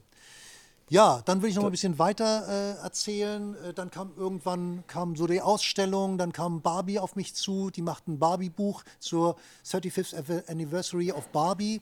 Und äh, da machte ich dann äh, ein tolles Foto mit einem lebendigen Ken, wie er die Okay, Barbie, die Barbie-Puppe küsst. Und dieses ja. Foto, es war über zwei Meter groß, wurde ausgezeichnet und ich war der einzige Fotograf Graf aus Deutschland, der in New York und Los Angeles ausgestellt wurde. Da hing dann also sozusagen in New York und Los Angeles mein Bild neben Calvin Klein und anderen großen Designern, die eben halt auch für dieses Univer äh, 35th äh, äh, Anniversary of Barbie halt Werke Ja. äh, gemacht hatten. Krass. Äh, dann kam beispielsweise die deutsche Zeitschrift Max auf mich zu. Die hatte einige Fotografen eingeladen. äh, Mhm. Das Fotos- war dieses Großformat noch gewesen am Anfang, Genau, das, rauskam, das, ne? ja, ja, das, das war ziemlich geil, ja. super geile, schöne, große Ja. äh, Format, die Max. Äh, gut, die Max hat nie irgendwie einen Cent verdient, also nie schwarze Zahlen geschrieben, aber äh, war eine tolle Zeitschrift und das war halt einfach Zeitgeist. Es gab Ja. da damals ja noch nebenbei Tempo, was auch eine tolle Zeitschrift war, und es gab den Wiener, was Ja, äh, stimmt, genau, genau, genau. auch großartige Zeitschrift. Also ich habe für die alle Ja. gearbeitet, für, für, für Max, für Tempo, für Wiener. Und äh, wie gesagt, Max kam auf mich zu und sagte, komm, äh, fotografiert doch mal äh, ein Foto zum Thema AIDS. Und dann haben wir, äh, habe ich irgendwie auch wunderschöne Lippen fotografiert. Und äh, dann waren auf diesen Lippen war so ein Blutstropfen und dann habe ich auch wie ein richtiges äh, Kunstwerk draus gemacht. Ich habe dann irgendwie das, das Foto geklebt auf so, so ein Holzbrett und mit Gold ausgestattet und habe drum, Ja. drumrum ganz viele Kondome äh, drumrum genagelt. Und ein Freund Ja. von mir ist Arzt und der kannte einen AIDS-Kranken. Und dann haben wir sozusagen auf, also im Reagenzglas eine Blutsbrüderschaft. Also ich habe mit einem AIDS-Kranken eine Blutsbrüderschaft geschlossen. Also der Arzt hat bei mir Blut abgezapft, hat bei dem Okay. AIDS-Kranken Blut abgezapft. Und Ja. dann haben wir das im Reagenzglas gemischt, Blutsbrüderschaft. Und dieses Blut habe ich dann auf diesem Kunstwerk, auf diesen Kondomen und auf dem Gold verteilt. Krass. Und das war der Hammer. Das ist Wie also kommen wir auf so eine Idee, Mann? Wie, geht- Ja. Was ist denn da los? in meinem Kopf passiert halt sowas. genau. Ja, krass, ja. Ja, Naja. mega, ja. Und äh, das war natürlich auch super. Also dann, dann kam also äh, die Max mit, mit, äh, mit, mit den ganzen Seiten. Ich hatte eine Doppelseite. Peter Mhm. Lindbergh hatte nur eine Viertelseite. Also da war ich natürlich mega stolz, dass ich die Doppelseite hatte mit meinem Ja, Ding, mit klar. meinem AIDS-Bild. Und er Ja. hatte damals äh, die äh, Amber Valletta mit diesen, äh, das kennt jeder, das Foto mit diesen, mit den weißen Flügeln, Amber Valletta. Ach so, und, ja. Und äh, ein super schönes Bild. Aber wie gesagt, er hatte nur eine Viertelseite, ich hatte eine Doppelseite. Fand ich natürlich total. Da war, da war halb AIDS gerade schwer im Kommen, ne? Ja, gut, Die das war, das war furchtbar. Das war echt Das war furchtbar. echt krass, ja. War- also ich war weiß noch, dass damals, äh, wenn du da eine, eine neue Freundin gehabt hast, da war es in der Tat so, ist heute wie bei Corona im Prinzip, dass du halt hergehst und hast dir vor erstmal Blut abnehmen lassen, hast dann einen AIDS-Test gemacht, bevor das eigentlich richtig losging. Das war wirklich Ja, ja, so. na ja, klar. Ja, ja. Oder Der, das Kondom wurde plötzlich populär. Ne? Genau. genau, der Pariser. Nie wieder ohne, genau. das Ja, Pariserchen, genau. genau. So, war dann habe ich, dann habe ich. Hab ich nicht gesagt eben gerade, halt. Nichts gehört. Äh, Sehr gut. So, dann folgten super viele äh, Peter-Strecken, äh, die dann auch in der Deutschen Max veröffentlicht wurden. Also ich hatte dann Ja. beispielsweise in der Deutschen Max 25 Seiten zusammen mit Peter und den ganzen großen Prominenten und das nicht nur in einer Max, sondern in zwei Max hintereinander. Das heißt also insgesamt waren das 50 Seiten. Danach kam dann nochmal eine große Strecke im Stern mit Esther Schweins und anderen Prominenten, auch mit zwölf Okay. Seiten. Ging es dann, Dann um das, das Thema Pelz und sowas? Oder wa- was war da das Thema gewesen bei Genau, bei lieber nackt, lieber, nackt, lieber nackt als Pelz. Also Ach, das genau. mit, Alles mit klar, das Thomas, kennt man ja auch. Thomas, Thomas D. rauf und runter gefiedelt. Also ich habe Thomas D. immer sehr Ja. viel nackt fotografiert. Lieber nackt Ja. als Pelz und äh, dann Ja. immer mit seinen Hunden und, und, Ja. und so weiter und so fort. Also das wäre mal ganz Ja, nett. cool. Ja, das kennt man ja. Eifel. Ja, genau. Ja, weil der hat, Dann- man, hat man gleich ein Bild dazu halt, ne? Weil das kennt man in der Tat. Ja, dann musst du natürlich auch irgendwie Geld verdienen und äh, Ja, viel, Geld, richtig. Viel Geld, no, genau, Leute da draußen, no money, no honey. Ne? Also man muss immer schauen, dass irgendwie, dass man die Miete bezahlen kann. Ja, und äh, ich habe also beispielsweise zehn Jahre für den Otto-Katalog gearbeitet, habe mir mal vorn die kreativen Seiten im Otto-Katalog bedient und war dann also super viel unterwegs. Also ich war im Jahr über 200 Tage irgendwo in irgendwelchen Hotels an den Shooting Places dieser Welt, also in, in Cape Town, Los Angeles, Palm Springs, Miami, Geil. San Diego, Bahamas, Jamaika und so weiter und so fort. Ist aber Und- auch anstrengend, oder? Ist auch anstrengend, sowas. sagen wir es mal so, das ist super, super toll. Aber du arbeitest dort, wo andere Leute Urlaub machen. Das heißt also, die Ja, genau. liegen neben, nebenan im, im, im, im äh, Liegestuhl und, Mhm. und sonnen sich und ahlen sich und lassen sich einen Drink irgendwie kommen. Und du stehst Mhm. da, schwitzt und musst irgendwie aufpassen, dass du keinen Sonnenbrand bekommst. Und das ist halt immer das Ja. Problem. Also du musst also mit, dich mit Sun Sunblocker irgendwie eincremen, dann fängst Ja. du an zu schwitzen. Dann, dann Hast du einen Assistenten hinter dir, der, der am besten noch was drüber hält, ja, dass du was siehst?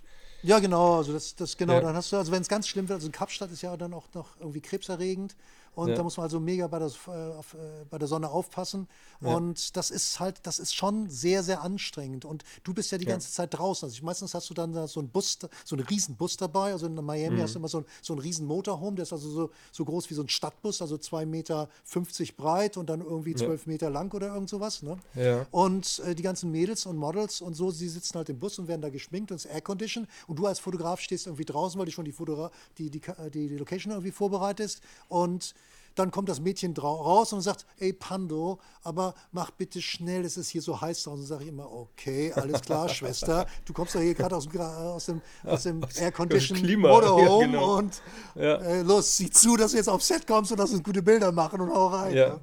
Keine dummen. Sprüche.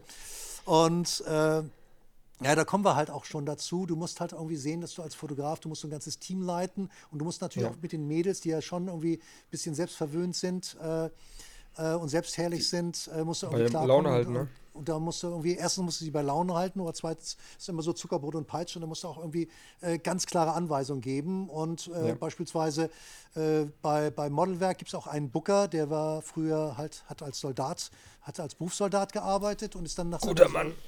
Äh, nach der Berufssoldatenzeit ist er dann eben halt irgendwann bei Modelwerk gelandet und der ist halt ein Ja. hervorragender Booker, weil der eben halt auch ab und zu einfach Befehle erteilt. Das heißt also, der Umgang mit schönen Frauen, die Mädels wollen auch einfach klare Kante haben. Das heißt, die wollen auch irgendwie sagen, pass auf, und jetzt machst du das und jetzt machst du das und jetzt machst du jenes und jetzt hör mal auf rumzuzicken, also wir wollen jetzt das und das haben und die Haare Ja. werden halt so gemacht, wie der Kunde das haben will und nicht so Ja. wie du. Aber das war schon immer so gewesen. Ich erinnere mich nämlich, dass immer dann die Typen, die halt ein bisschen eher arschig waren, ja, die waren eher die coolen. Das war immer dann, oh, der ist voll cool und so, ja. Und wenn halt dann so, keine Ahnung, der Bruder war es, mehr oder weniger hast du nach Hause gebracht, dann da ist nichts passiert, ja. Aber dann die halt wirklich schon so, hm, äh, Befehle gegeben haben, das waren immer irgendwie dann die ähm, geileren Typen irgendwie bei den Mädels. Ja, genau. Du musst, du musst auch austeilen können. Nicht? Du musst auch irgendwie Ja. hart sein. Ne? Ja, klar. Und von daher, es ist beides. Also charmant und hart. Das ist irgendwie eine gute Mischung. Aber du hast dann im Prinzip so, dass der weitere ähm, große, also große Geld dann äh, zehn Jahre dann über ähm, Otto im Prinzip dann, also honorarmäßig auch dann irgendwie dir Ja, ähm, das- das verdient, war- äh, das weil war- damit das du auch eine deine, deine Lang also ein Kumpel von Langzeit, mir war ähm, auch ein, genau, ein Kumpel von mir war eben halt auch ein sehr, sehr guter Fotograf, aber der hat eben halt nur die ganzen Kampagnen fotografiert und dann Okay. war es halt so, der, der wurde dann irgendwie zehnmal im Jahr gebucht, aber davon kannst du halt nicht leben. Während ich also Nee. jeden Tag eine Produktion hatte und ich habe halt meistens zwei Produktionen jeden Tag. Also ich habe wirklich äh, Worka- Workaholic-mäßig, also Mhm. tagsüber Werbung gemacht und, und nachts dann meistens noch irgendwie eine äh, äh, redaktionelle, also eine Editorial-Geschichte Okay. fotografiert und meistens auch Wochenende war auch irgendwie was und, und, und Ja.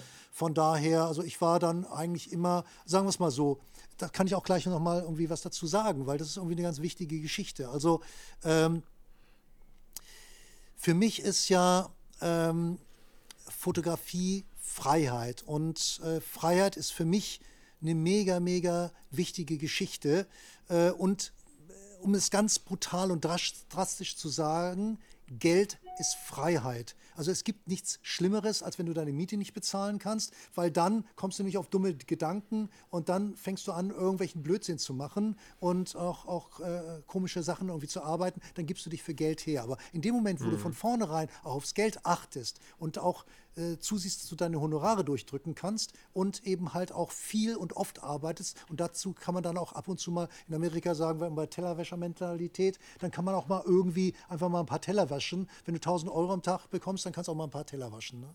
Und von daher so Ja. habe ich das auch immer gemacht und habe also dann auch äh, viele Jobs gemacht, wo ich dann nicht unbedingt mit dem Produkt irgendwie einverstanden war oder mit der Kampagne einverstanden war, aber dann macht man irgendwie einen netten Tag sich draus und hat irgendwie Spaß mit Kunden und mit Models und so weiter und so fort und dann ist der Tag auch rum und dann kriegst du deinen Scheck und, und fertig und gut. Ne? Aber Ja, wie gesagt, genau. für mich war Freiheit immer wichtig und äh, Freiheit fängt beim Geld an. Also in dem Moment, wo du Geld hast, bist du frei.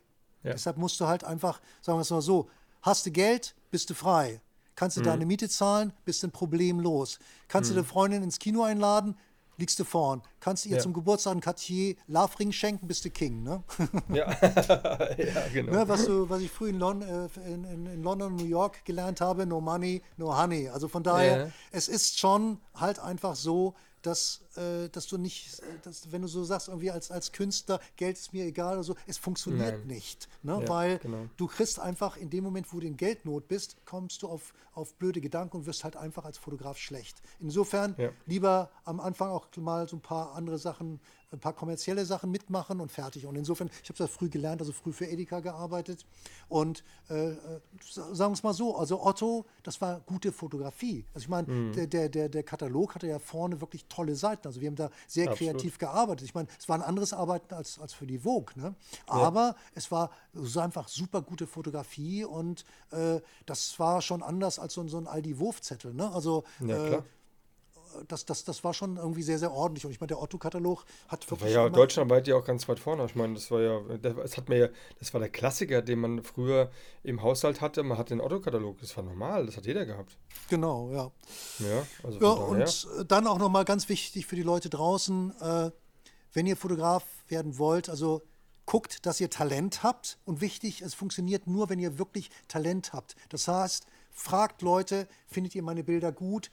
Hört euch wirklich das, das Feedback an. Also guckt irgendwie, ob ihr bei Instagram Likes bekommt oder nicht. Das ist schon einfach entscheidend. Und dann fragt auch dann beispielsweise, was eine Modellagentur dazu sagt weil damit ihr irgendwie vernünftige Model Models fotografieren könnt, weil dazu komme ich zum nächsten Thema, was auch einfach entscheidend ist. Ja. Es ist entscheidend, wen du vor der Kamera hast. Also Paul Ripke hat das auch mal wunderbar fotografier, äh, formuliert. Der hat ja mit Materia sehr viel gemacht und auch Helmut Newton hat es Fotografie, äh, formuliert. Also Helmut Newton hatte eine Zeitschrift, die hieß I was there. Das heißt, ich war da, ich war vor Ort. Was nichts anderes heißt, als wenn ich nicht da gewesen wäre, hätte ich auch nicht die, die geilen Bilder gehabt. Und Ja. Paul Ripke hat auch ganz klar formuliert, hallo, äh, ich habe halt Materia vor der Kamera und äh, wie gesagt, ich meine, du kannst dir den, den, den, den, den Hintern aufreißen, kannst mit deinen Mhm. Nachbarin das schönste Foto machen. Also das schlechteste Foto von Materia ist immer noch besser als das, das schönste Foto von deiner Nachbarin. Das muss dir einfach mal klar sein. Und klar. ich meine, Zudem macht Paul Ripke natürlich auch noch hervorragende Bilder. Das heißt also, er hat ja. Nicht nur Materia vor der Kamera, sondern hat auch noch gute Bilder mit dem gemacht. Und hat sich dann Ja. auch wunderbar promotet äh, über seine, dann gab es diesen Leica-Hype, was natürlich auch irgendwie toll war. Ja. Und äh, einfach auch diese Zeit passte, irgendwie, das ging ja vor zehn Jahren los. Und von daher hat er so dieses Thema Zeitgeist wunderbar in den Griff gekriegt. Und das ist eben halt auch das, was ich als nächstes nochmal sagen wollte. Zeitgeist ist was ganz Wichtiges. Also fotografiert nicht im Stil äh, von vor fünf Jahren, sondern fotografiert in dem Stil, der jetzt aktuell ist und der nach Möglichkeit auch noch in, in drei oder fünf Jahren aktuell ist. Genau. Also guckt, orientiert euch an den jungen Fotografen, die, äh, die da. Keine Kamera haben, die haben nur ein iPhone. Nö, die haben schon Kameras. Also, die, also es sind auch viele dabei, die analog fotografieren. Die, Ja, ja, also jetzt klar. Ja beispielsweise, in. womit ich früher auch gearbeitet habe, die, die Mamiya RZ. Äh, Das ist ja auch eine 6-7-Kamera, so wie die, Ja, die. Asai Pentax. Pentax. Genau, und viele fotografieren jetzt äh, mit der, äh, äh, mit der äh, Mamiya RZ. Und Mhm. äh, das ist eben halt auch eine ganz wichtige Geschichte. Orientiert euch an den jungen Leuten, orientiert euch am Zeitgeist und wichtig ist, dass ihr da irgendwie am Ball bleibt und, und, und, und so weiter und so fort. Also Aber Pando, das habt ihr ja früher auch schon gemacht, ne? Das haben wir schon sag- immer mal, gemacht. Kanonenfutter sage ich nur, so als Stichwort. ja, ja, genau, das war einfach das Ding. Äh, Ja. Wir haben das also immer Kanonenfutter genannt. Das heißt also, irgendwie diese ganz klassischen Fotografen hatten natürlich einfach ihren Stil, aber sie haben dann äh, sich eben halt an den jungen äh, Fotografen orientiert, die dann irgendwie so, so, so hochkamen und dann auch genauso schnell wieder verschwanden. Und das haben wir immer Kanonenfutter genannt. Äh, kennst du ja, Ne? Ja, klar. Ja, Soldat, auf jeden Fall. weiß, ja, was aber hallo. Kanonenfutter ist, genau. Und, Ich weiß, was es ist. und ähm, insofern guckt immer, bei, guckt immer bei den jungen Fotografen und, und schaut irgendwie, dass ihr das in euren Stil mit einadaptiert, damit ihr Ja. sozusagen am Ball bleibt. Weil kommt jetzt noch ein anderer böser Spruch, das Karussell dreht sich. Man muss gucken, dass man aufspringt und dass man dann oben bleibt, solange sich Ja. das äh, Karussell dreht. Ne? Ja, Und das ist halt genau. irgendwie dieses Thema Zeitgeist. Paul Ripke hat das also hervorragend gemacht. Der ist irgendwie der, der König des Zeitgeistes.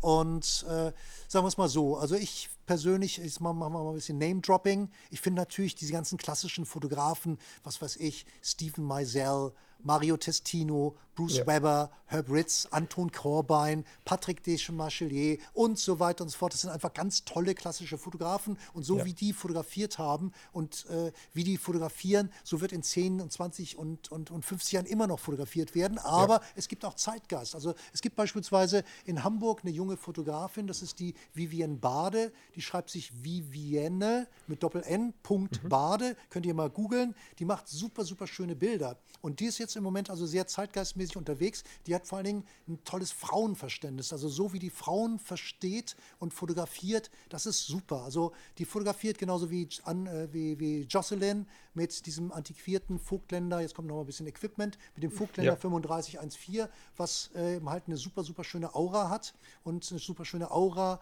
äh, produziert, macht tolle Flares und eine super Überstrahlung. Also wenn du dieses Objektiv äh, davor hast. Also äh, Jocelyn macht das ja mit einer Leica. Ich glaube, die Vivian Barr, die macht das mit, mit, mit, mit einer äh, Sony. Da kannst du ja auch alle möglichen Objektive vorne drauf tun. Und mit dem Objektiv musst du eigentlich nur draufhalten und schon hast du ein unikates Kunstwerk, weil es einfach so einen geilen Look hat. Und da gibt es genauso auch alte Zeiss- oder Leica-Objektive, die dann auch, äh, was diese Art von Fotografie äh, betrifft, vorne liegen, also mit denen du ein schönes Flair hast, die eine schöne Überstrahlung machen. Ähm, und dann am besten ein uraltes Objektiv kaufen, am besten Ja. eins, was sogar noch einen Glaspilz drin hat, weil die überstrahlen halt am besten. Also ich meine, das ist ja halt so, so ein, so ein, so ein, äh, so ein Foto bei Instagram muss nicht scharf sein, oder sagen wir es mal andersrum.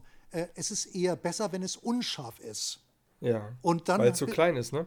Genau, und dann, ja, ja, es muss also unscharf sein, es muss einen ganz bestimmten Look haben, weil ich meine, wenn du mit dem iPhone fotografierst, die sind halt immer ungemein scharf. Und als Fotograf musst Ja. du dich halt einfach von dieser ganzen iPhone-Fotografie, die ja auch toll ist, abheben. Und das kannst du am besten halt mit so einem alten Objektiv Ja. und äh, mit so einer alten Scherbe.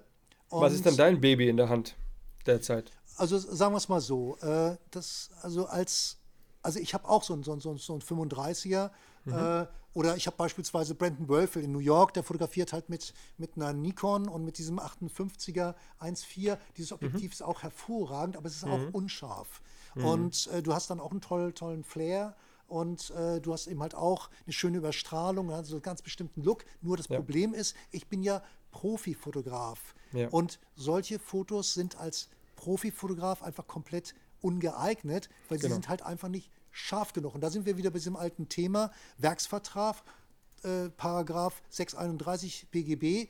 Du musst halt eine Leistung erfüllen. Und das erste Ja. Kriterium ist, dein Bild Schärfe. muss scharf sein. Wenn das Bild Ja. nicht scharf ist, dann kann es sein, dass der Kunde das Bild nicht akzeptiert. Also Peter Lindbergh hatte am Anfang immer Riesenprobleme, weil der hat ja äh, analog gearbeitet, hat mit dem Tri-X fotografiert auf Kleinbild. Der hat ja immer nur, äh, der hat ja hauptsächlich also viel Kleinbild gemacht, hat auch mit der Mhm. Asahi Pentax dann fotografiert, aber wenn er dann auf, auf mit dem Tri-X auf Kleinbild gearbeitet hat und dann hat er die Filme immer noch zwei bis drei Blenden gepusht.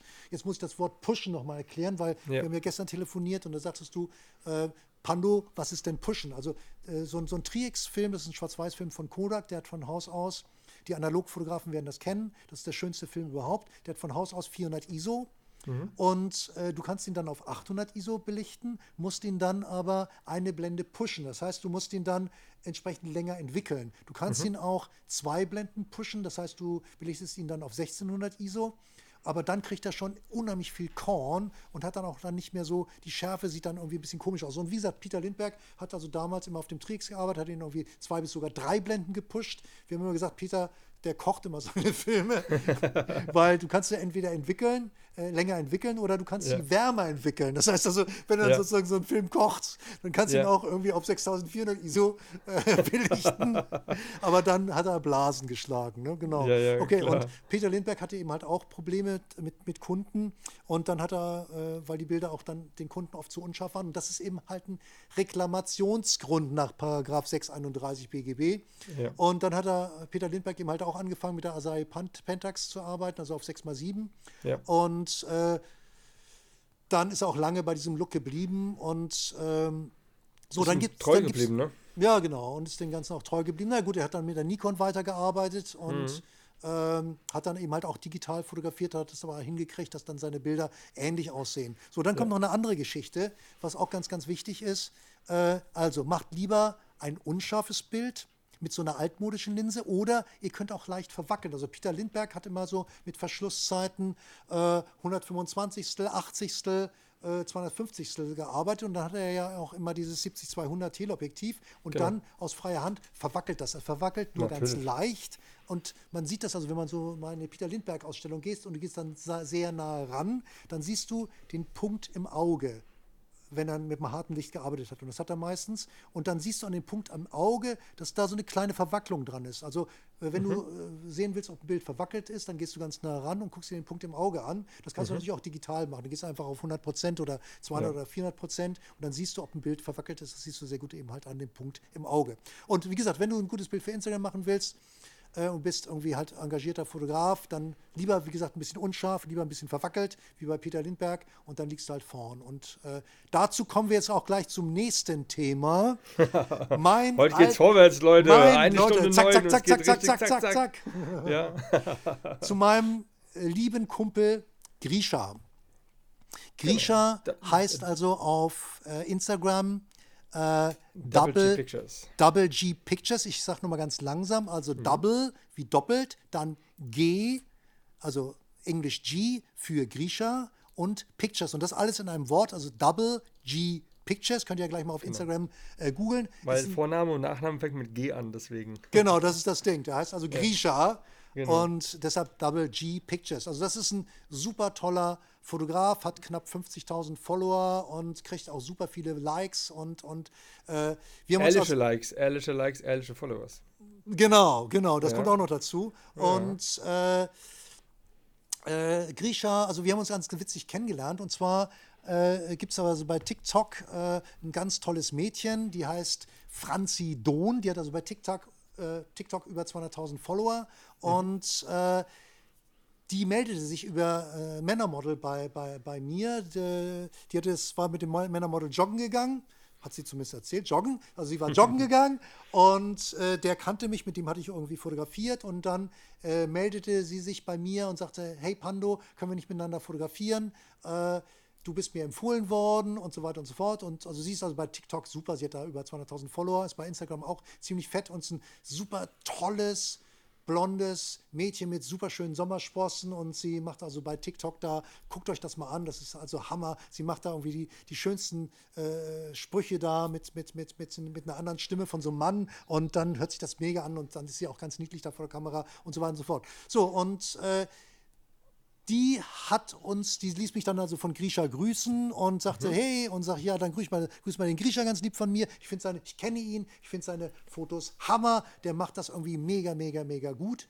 Und äh, ja, dann kam ich also mit Grisha äh, in Kontakt und haben uns ausgetauscht und telefoniert. Und Grisha ist also ein richtig cooler Typ. Also wir haben heute Morgen auch wieder telefoniert und das macht super, super Spaß. Und der fotografiert also sozusagen diesen Cinema, Cinema oder Cinematic Look und äh, macht also schöne Schwarz-Weiß-Bilder mit so einem dramatischen Licht.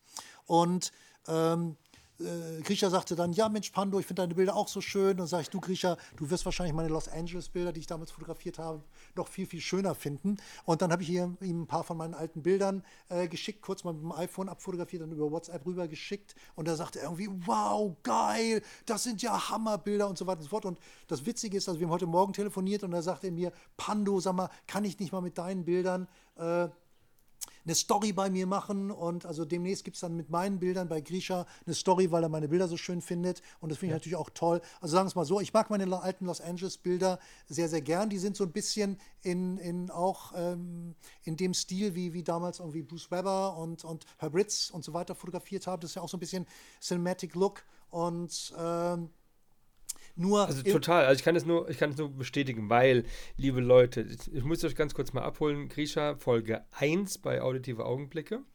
Ein, äh, für mich ein äh, ganz toller ähm, Mensch, ein Mentor, ein, ein jemand, der mir auch ähm, viel gegeben hat in der ganzen Zeit und der hatte mir eigentlich den Kontakt zum Pando hergestellt. Er hat mir von ihm erzählt und er hat mir dann diese Bilder, die er gerade beschrieben hat, ähm, nur mal so geschickt, weil ich hatte dann auf seinen äh, Instagram ähm, Pando Hall äh, draufgeschaut und habe dann nur so New Faces gesehen, also typische äh, ähm, Bilder, die man macht für, für ähm, äh, Mode, äh, Modelagenturen. Und dann hat er mir halt dazu halt dann mal ge gezeigt, was er dann so gemacht hat in Los Angeles. Und als ich die Bilder gesehen habe, kann ich auch nur sagen, geil, geil, geil, weil ähm, da wusste ich dann sofort, okay, ähm, den werde ich äh, definitiv sofort anschreiben. Und da kamen wir halt dann zusammen, wir beide. Deswegen sitzen wir ja, beziehungsweise reden wir heute miteinander. Ja. Und ich kann es nur bestätigen. Also die Bilder ähm, sind ähm, ja das, äh, wo ich sofort ähm, nach Los Angeles fliegen würde, um sowas auch irgendwie mal zu produzieren. Ja, keine ja. Frage. Also sehr wie gesagt, geil. ich mag die auch sehr, sehr gern. Nur ich persönlich habe mittlerweile äh, einen etwas anderen Stil entwickelt. Also ich arbeite mhm. sehr eng, mit den Modellagenturen zusammen. Und ja. letztendlich ist es so, dass eine Modellagentur einen ganz bestimmten Look braucht. Und ja. äh, ich habe also meinen Stil dahingehend entwickelt, dass ich sage, okay, gefällt das Bild der Modellagentur. Ja, mhm. die bedanken sich ständig. Also wenn ich Bilder schicke, dann, dann schreibt der, der John von, von Modelwerk zurück, hey Pando, geile Bilder, vor allem die Porträts sind toll und so weiter und so fort. Und mhm. äh, weil ich mache dann halt einfach die Mädchen schön. Also die sehen halt bei mir mega, mega schön aus. Und das zweite Kriterium ist, funktionieren die Bilder bei Instagram. Das heißt also, äh, ich mache meine Bilder so, dass die Bilder, dass die Mädchen mit meinen Bildern mehr Likes kriegen als mit den anderen. Und, äh, und das ist einfach dann das Entscheidende, dass das Mädchen eben halt auch glücklich ist. ist aber, äh, aber ist das, ist das aber, ist das dann, die, die Bilder deine Leidenschaft der Fotografie oder ist es ähm, deswegen so gemacht, weil sie einfach dann ähm, besser wirken? Also, so aus dem Herz heraus, weißt du, aus, aus, der Leidenschaft der Fotografie. Ist dann eher Los Angeles, so, wo du sagst dann, ja, mega, mega. Und das andere ist halt äh, kommerzieller.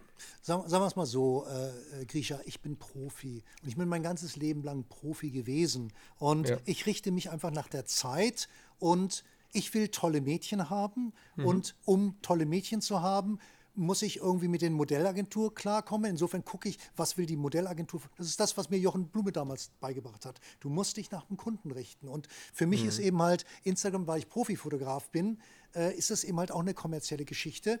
Ja, und äh, insofern das erste Kriterium ist, gefällt das Bild der Modellagentur? Mhm. Äh, das zweite Kriterium ist, gefällt es dem Mädchen? Bekommt das Mädchen mit meinen Bildern mehr Likes als mit anderen Bildern. Und was weiß ich, wenn ich eine Lili Lagotka poste, äh, mit der ich auch sehr viel arbeite, die ist wieder von Place Models, also Lili Lagotka, die war letztens auch im Playboy, Leute, guckt sie sich an. Also tolles, tolles Mädchen. Lili mit Doppel L und Y. La Gotka. Ich glaube, alles mhm. in einem Wort. Lili La Gotka. Guckt sie euch an. Hammermädchen. Letztens in Playboy, also Februar, war sie Centerfold. Und mit der arbeite ich super, super viel. Und da ist einfach halt wichtig, dass äh, das, und, und, wie gesagt, Lilly bekommt mit meinen Fotos immer viel mehr Likes als mit ihren anderen Bildern. Und äh, okay. das ist halt einfach das Entscheidende. So ein und Index, ich, ja. Und was ich auch schön finde, also jetzt kommen wir wieder zum Zeitgeist. Also äh, die Mädchen haben ja, also ich komme jetzt nicht vom roten Faden ab, aber ich will das noch mal kurz einschieben. Die Mädchen haben ja in den letzten Jahren super viel Nacktbilder gepostet. Also alle haben sie sich irgendwie im Bikini und dann, also die erste Phase war Bikini, also haben ein Bikini-Foto von sich gemacht. Mhm. Und äh, auch ganz junge Mädchen schrieben mir und sagten, ja, Pando, lass uns doch mal schöne, paar schöne Bikini-Fotos machen und so weiter und so fort. Also alle Bikini-Fotos. So, dann kam die nächste Foto, also die, die nächste Phase, alle in Dessous. Also selbst ganz normale Mädchen haben mhm. sich plötzlich in Dessous äh, fotografiert, was ein komplettes No-Go war. Und äh, da gab es also beispielsweise bei TikTok, also als, sagen wir es mal so, als TikTok noch Musically hieß, das war 2017, gab es ja diese, diese große Geschichte mit MeToo und den ganzen super Fotografen, ja, ja. Mario Testino, Patrick Deschamps-Machelier und so weiter und so fort, waren alle wegen MeToo weg vom Fenster.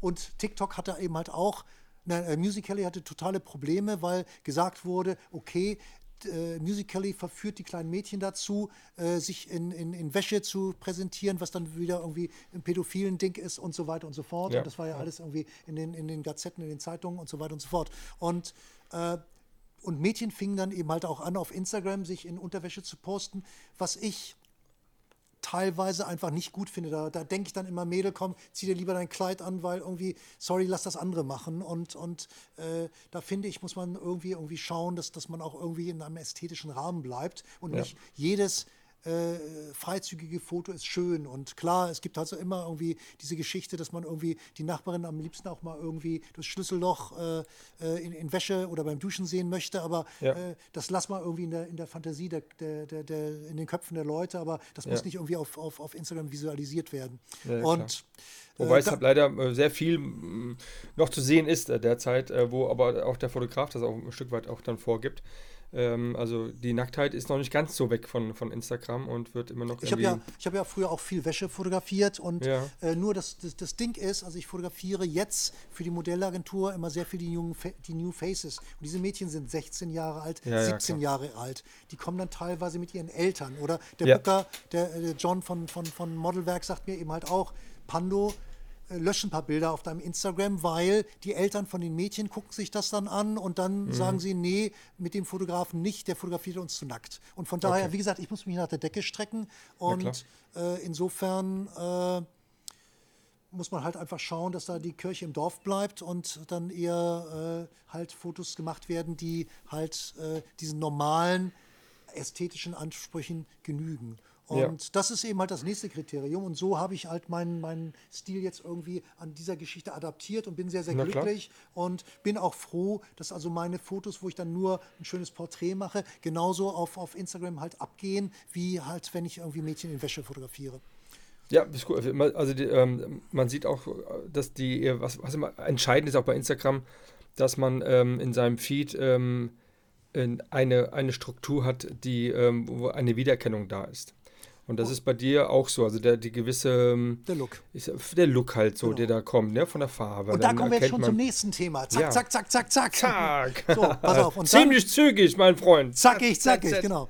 Und äh, ich habe also, wie gesagt, heute Morgen gerade nochmal mit Grisha telefoniert und wir Mhm. haben viel telefoniert. Und wir haben auch über Stil uns unterhalten und so weiter Mhm. und so fort. Und ich habe eben, Grisha hat mich also immer gelöchert, wie hast du denn das in Los Angeles gemacht? Und habe ich erzählt, ich hatte da so einen 1000 Watt Strahler, kann ich ja jetzt auch nochmal erzählen. Also das heißt in, in Amerika 1K Open Face. Das ist also, kannst du bei, in New York bei B&H kaufen. Das ist sowas ähnliches wie Calumet und äh, kostet dann irgendwie, was weiß ich, 180 Dollar und da ist also eine 1000 Watt Glühbirne drin. Brauchst du heute gar nicht mehr. Also heute geht es auch mit einer 300 Watt Glühbirne oder, äh, oder irgend so was. Geht auch mit einer 100 Watt Glühbirne, reicht irgendwie völlig.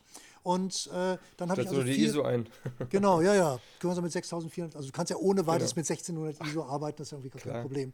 Und ähm, dann habe ich also immer das als Hauptlicht genommen, dieses, diesen Open Face. Äh, Mhm. ähm, das ist also wie so, eine, wie so eine kleine Schüssel, wo dann die Glühbirne in der Mitte sitzt. Und das macht Mhm. also, ist fokussierbar, äh, macht ein sehr, sehr schönes Licht. Also sowas gibt es auch äh, teuer, auch von Ari. Ne? Also Ja, Ari, klar. Ari sind natürlich diese, diese professionellen Film, Filmscheinwerfer, aber muss man ja nicht haben. Und äh, dann habe ich immer mit Spiegeln gearbeitet, habe dann sozusagen äh, diesen einen Scheinwerfer gehabt und dann mehrere Spiegel, die kannst du ja irgendwie im Badezimmer abmontieren oder gehst in den Supermarkt, kaufst dir irgendwie für 19 Dollar irgendwie einen Spiegel der, und dann kannst du damit halt arbeiten oder mehrere Spiegel, hast du irgendwie jemanden dabei, die, die Visagistin kann den mal kurz halten und dann kannst du irgendwie so ein schönes Zangenlicht bauen.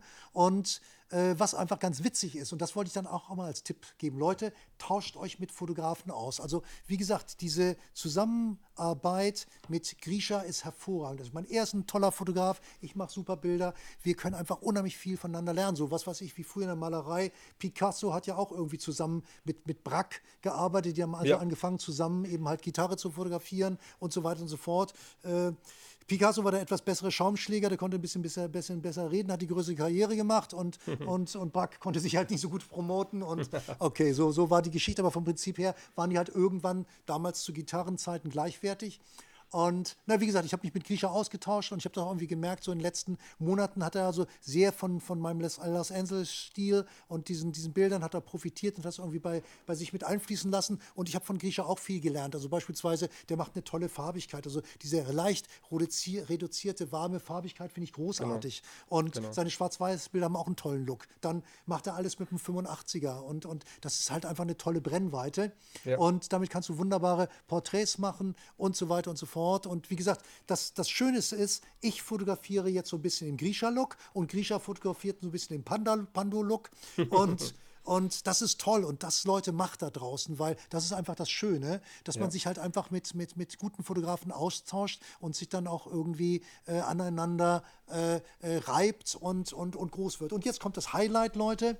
Äh, Grisha und ich, wir haben überlegt, dass Grisha demnächst irgendwie, also irgendwann wahrscheinlich im Juni, nach Hamburg kommt. Und ich habe mhm. ja hier ein Studio in Hamburg und dann wollen wir halt bei mir arbeiten. Dann pennt er auch bei mir. Und wenn ihr wollt, guckt mal, schreibt den Grisha an. Vielleicht ist da noch ein Termin frei.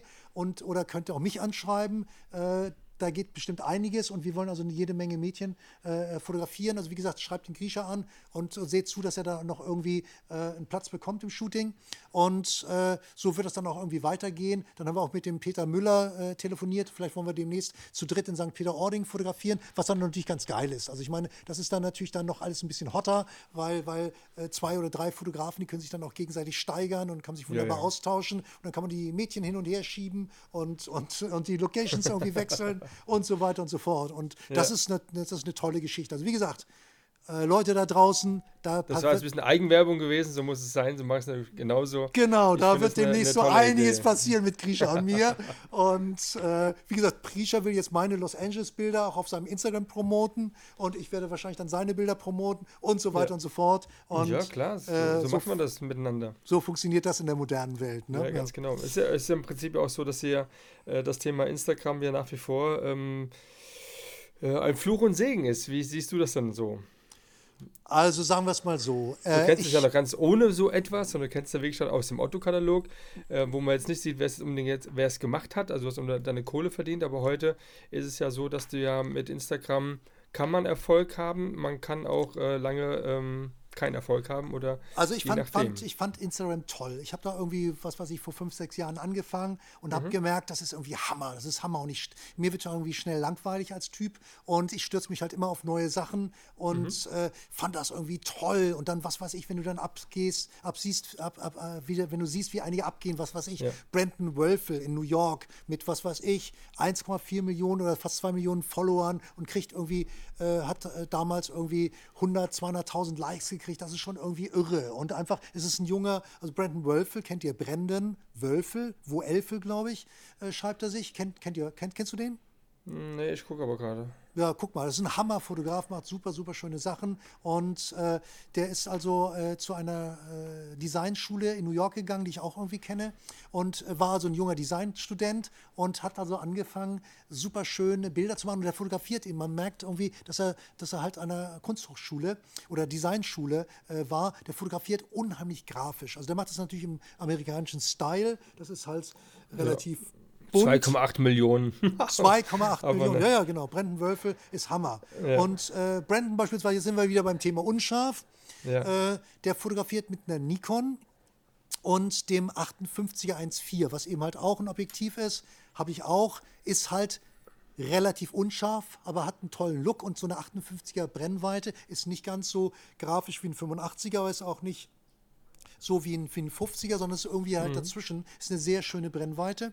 Und mhm. damit macht er halt seine ganzen Bilder meistens im Querformat, gibt dann schöne Bilder raus und er macht das halt super, super schön. Und man merkt ihm, und das wollte ich erzählen, man merkt ihm halt das Kunststudium an. Also der ja. fotografiert eben halt auch sehr, sehr grafisch und vor allen Dingen, er denkt. Licht, Schatten. Licht, Schatten und er denkt auch nach. Das heißt also, er arbeitet mit Konzepten. Und das ist einfach typisch für Werbung, dass, dass, dass Leute mit Konzepten arbeiten. Da ist also immer ein intellektuelles Konzept dahinter. Das heißt also, mhm. wie man so schön sagt, Leute, wenn ihr erfolgreich sein wollt, euer Bild muss eine Story erzählen. Ja. Das kann die Geschichte sein, ich fühle mich wohl oder ich sehe gut aus oder sonst irgendwas, aber es muss auf jeden Fall eine Story sein. Aber schön, also Brandon Wölfe macht dann schön so, so Paar-Sachen, äh, äh, wie sie sich verabschieden in der U-Bahn oder wie sie sich treffen, wie sie sich einfach umarmen, wie er ihr ein paar Blümchen mitbringt, wie sie mit ihrem Hund schmust und so weiter und so fort. Und mhm. dann sieht das irgendwie ganz, ganz toll, jung und modern aus und äh, sieht aber natürlich auch ein bisschen aus wie amerikanische Werbung und auch relativ bunt. Aber wie gesagt, das ist auch nochmal so, so, ja. so, so, so Name-Dropping, äh, was, was, was, was auch irgendwie ganz Muss sein, ist. muss ja. sein. Aber es gehen wir auf das Thema Instagram mal trotzdem weiter ein zum Thema, ähm, jetzt bist du ja ähm, Berufsfotograf. Also und jetzt haben wir das Thema Instagram und jetzt haben wir das Thema Influencer, Bloggerin etc. Wie ist dann da die, äh, das Thema des Fotografen? Ist das dann ein, ähm, ja, ein, also, ein neues Kommen, was dem Fotografen eher ein bisschen wehtut? Also sagen wir es mal so, äh, für den Fotografen ist Instagram natürlich toll, ist eine tolle Werbeplattform, genauso wie für Models. Und kostet nichts, ne? kostet nichts ja. außer Zeit. Genau. Das ist halt das Ding. Okay, aber erstmal kostet es nichts. Es ist eine tolle Werbeplattform und äh, du kannst eben halt wunderbar deine Bilder posten. So war ja auch Instagram er erfunden worden. Du postest, mhm. postest, deine Bilder und, und guckst mal, was passiert. Und äh, von daher, also früher hatten wir irgendwie, ich habe beispielsweise gar keine Website mehr, brauche ich nicht. Wozu soll ich eine Website haben? Weil ich habe mhm. ja mein Instagram. Also wenn Leute ja. wissen, äh, zeig mir was von dir, sag ich, ja, guck mein Instagram, Pandorol Photography.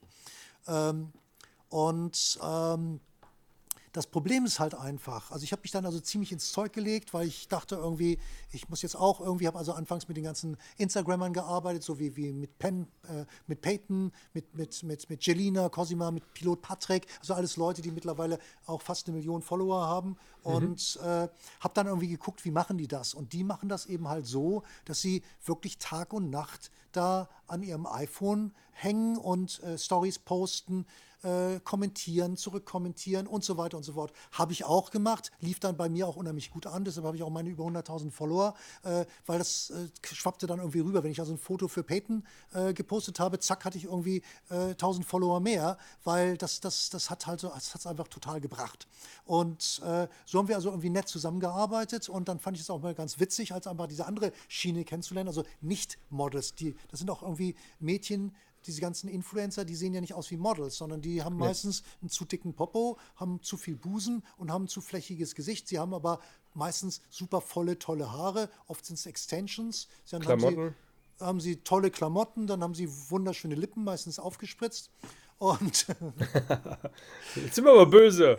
Äh, ja, nein, aber ich meine, das, das, ja. das, das, das, gehört halt zum Handwerk. Also sagen wir es mal klar, so. Also logisch. ich meine, wenn du, ich habe ja auch in, in Los Angeles äh, gearbeitet und gelebt und da ist ja Hollywood, ist ja ein Teil von, von Los Angeles und das sind natürlich die ganzen Filmleute. Und ja. ich meine, da gibt es natürlich auch unendlich viel Schönheitschirurgen und sie sind alle, halt alle irgendwie operiert. Also man lässt sich ja. da hübsch machen. Ich, ich habe mir auch meine Nase machen lassen, habe auch mal 5000 Euro in meine Nase investiert und seitdem ja, bin ich glücklich, weil ich finde jetzt meine Nase hübsch und, ja. äh, und so weiter und so fort. Und äh, äh, ein Kumpel von mir kann ich auch empfehlen, das ist Dr. Ugulu. Ähm, mal noch ein bisschen Name-Dropping, der macht in Hamburg halt einfach die schönsten Lippen. Und das kostet irgendwie, was weiß ich, 300 Euro. Und dann gehst mhm. du da raus und hast also wunderschöne, feminine Lippen. Und ich habe also viele Models dahin geschickt zu, zu, zu, äh, zu ihm. Äh, also nochmal, Dr. Ogulu kann man googeln. Also wenn ihr tolle Lippen haben wollt, Dr. Ogulu. Ist der 300 Hammer. Euro. 300 ja. Euro, Leute. Zack. Und Tafel Schokolade hier, jawohl. Ja, ich meine, hallo, ich meine irgendwie, äh, ah, ja, klar. Äh, ne, ein Gucci-Sakko ist teurer, ne? Ja, auf, ja, und du hast sie jeden Tag im Gesicht. Ne? Also ja. von daher, es ist vom ja. Prinzip her, es ist nicht viel Geld. Ich meine, äh, tolle Extensions kosten dann auch 500 bis 1000 Euro, aber das, das rechnet sich also für, für ein, für ein äh, äh, Social Media Menschen rechnet sich das und für ein Model rechnet sich das allemal, weil du kriegst ja. halt mehr Buchungen, äh, weil Haare sind halt einfach unheimlich wichtig. So. Ja, und dann habe ich also gelernt, dass die Mädchen da irgendwie halt immer ihren Popo ein bisschen rausstrecken, ihre Brüste ein bisschen rausstrecken, dann ihre Haare anfassen äh, und dann einfach die Haare präsentieren und dann nett in die Kamera gucken oder auch gerne auch mal weggucken, weil mhm. du kennst das, wenn du U-Bahn fährst, ne? Und dann sitzt dir so eine tolle Frau gegenüber und sie guckt aus dem Fenster, das ist deine Chance. Da kannst du sie abchecken, kannst sie auf den Busen gucken, kannst sie auf die Beine gucken und so weiter und so fort. In dem Moment, wo sie dann zurückguckt und guckt dich an, ja. dann zack, guckst du verschämt aus zur Seite oder sonst was. Das heißt also, ja. wenn du als Mädchen ein Bild postest, wo du wegguckst, also das ist auch wieder wichtiger Tipp für die Mädchen draußen, postet Bilder, wo ihr wegguckt weil dann trauen sich die Leute sehr viel mehr, eure Bilder abzuchecken und ihr kriegt mehr Likes. Krass, ja. Ein geiler Hinweis. Geiler Hinweis. Weggucken. Ja, absolut. Wie in der Ja, ja. U-Bahn, genau.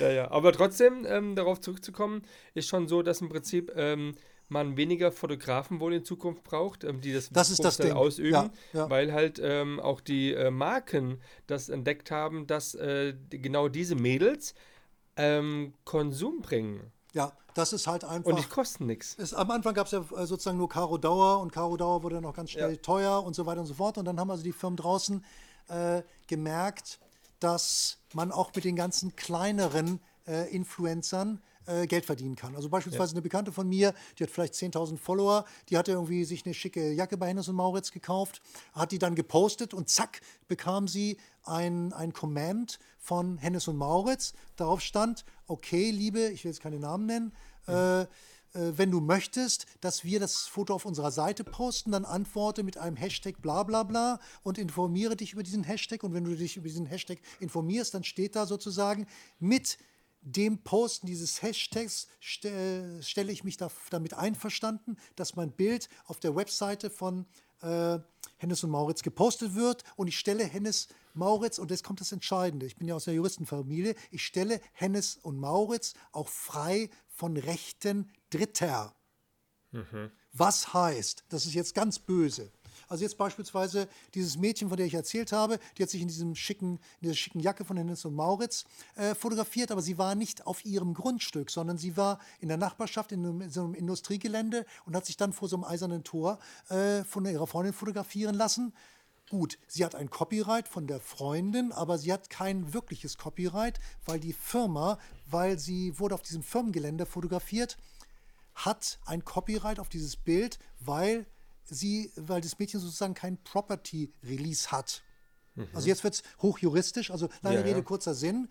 Es ist entscheidend, dass der Fotograf auf öffentlichen Grund und Boden äh, steht, wenn er etwas fotografiert. Das heißt also, das Mädchen kann gerne vor diesem eisernen Tor stehen, auf dem fremden Grundstück, aber der Fotograf muss dann draußen auf, dem, auf der öffentlichen Straße stehen und einem Teleobjektiv fotografieren. Dann hat er sozusagen das komplette Copyright. Das war bei dem Hannes und Mauritz Foto aber anders. Das heißt also, wenn jetzt sozusagen dieser Grundstücksbesitzer von diesem Industriegelände bösartig gewesen wäre, dann hätte er Geld verlangen können, äh, hätte sagen können, okay, über einen Anwalt, ich will jetzt äh, 10.000 Euro haben, weil das Foto ist auf meinem äh, Grundstück entstanden und äh, äh, ich bin nicht gefragt worden. Das heißt, dann Okay. hätte so, sozusagen dieses kleine Mädchen äh, Probleme gehabt, aber Hennes und Mauritz nicht, weil die haben ja sozusagen in dieser Erklärung, hat dieses kleine Mädchen erklärt, ich erkläre mich damit einverstanden, dass das Bild veröffentlicht wird und ich halte Hennes und Mauritz von Rechten Dritter. Und das ist eben dieses Rechte Dritter frei. Okay. Also Äh, eigentlich eine ganz böse Geschichte. Ja, total. Aber das wissen ja die, die jungen Mädels gar nicht. Nö. Und so wird es dann. Also ich wusste so in der, in, also so im Detail war mir das auch nicht bewusst gewesen. Ist das bei uns nur in Deutschland so oder ist das äh, überall weltweit. so? Das ist weltweit. Weltweit, okay. Es kann sein, dass es in China anders ist, aber Ja, äh, okay, in China ist ja alles- alles anders. das ist anders, anders. Die essen alles auch anders. Aber in Europa und auch in Amerika ist es halt so, dass dieses Okay. Recht, auch dieses Copyright eben Okay. halt so und so äh, verfügt wird. Das heißt Ja. also, du Wie brauchst. ist denn das, wenn, wenn, die, wenn, wenn man äh, Marken äh, im Prinzip äh, vertaggt äh, zu deinem Bild, weil du das, äh, die Klamotte anhast? Kann das auch nach hinten losgehen, außer Ja. dass man äh, das vielleicht geliked bekommt? Also du- bisher habe ich nur positive Sachen gehabt, aber ich habe schon gehört, es kann auch nach hinten Du losgehen. musst äh, ganz klein, das machen die meisten auch, das hatte ich auch vorhin erzählt von Pilot Patrick, du musst Mhm. ganz klein Anzeige hinschreiben oder wenn ich sowas mache, ich mache es dann halt auf Englisch, dass ich dann, ich schreibe meistens, weil ich, ich kriege ja kein Geld dafür, ich mache nichts für Geld, äh, ich schreibe dann Unpaid Ad, also unbezahlte Werbung und Okay. also wenn du ein deutschsprachiger äh, Instagrammer bist, äh, Influencer, dann musst du halt Anzeige dazu schreiben, äh, weil in dem Moment, wo du nicht An, Anz- nur Anzeige oder, An- oder äh, Anzeige. kostenlose ähm, Werbung oder Nee, einfach, kein. Anzeige, einfach Anzeige. Okay. Einfach Anzeige dazu schreiben Mhm. und äh, das ist halt dann das Entscheidende, weil sonst, sonst kannst, du- kann, äh, kannst du eine Abmahnung vom Rechtsanwalt. Also einige Rechtsanwälte, junge Rechtsanwälte haben sich darauf spezialisiert, äh, Abmahnungen zu schicken und dann musst du irgendwie 300 Euro, 500 Euro Abmahngebühr bezahlen und der Rechtsanwalt Mhm. äh, hat ja nur so einen Serienbrief sozusagen, der zahlt nur irgendwie Ja. äh, das, den Ausdruck und eine Briefmarke. Ne? Ja. Ja, Wahnsinn. Also ja, für genau. junge Rechtsanwälte ist das irgendwie immer ein gefundenes Fressen, einfach die Leute abzumahnen Ja, und, Wahnsinn, und so weiter und so fort. Also da muss man Das halt war ja vor zwei Jahren, war das ja total in gewesen, ne? Ja, genau, es gab so eine Abmahnwelle. Ja, ganz genau. Und- Sag mal, du hast mal was erzählt von äh, Werbeetat 2020 USA. Erzähl doch mal davon. Genau, das ist auch eine super, super Geschichte. Also da sieht man, also, na gut, ich muss jetzt einfach noch mal ein bisschen äh, den roten Faden weiterführen.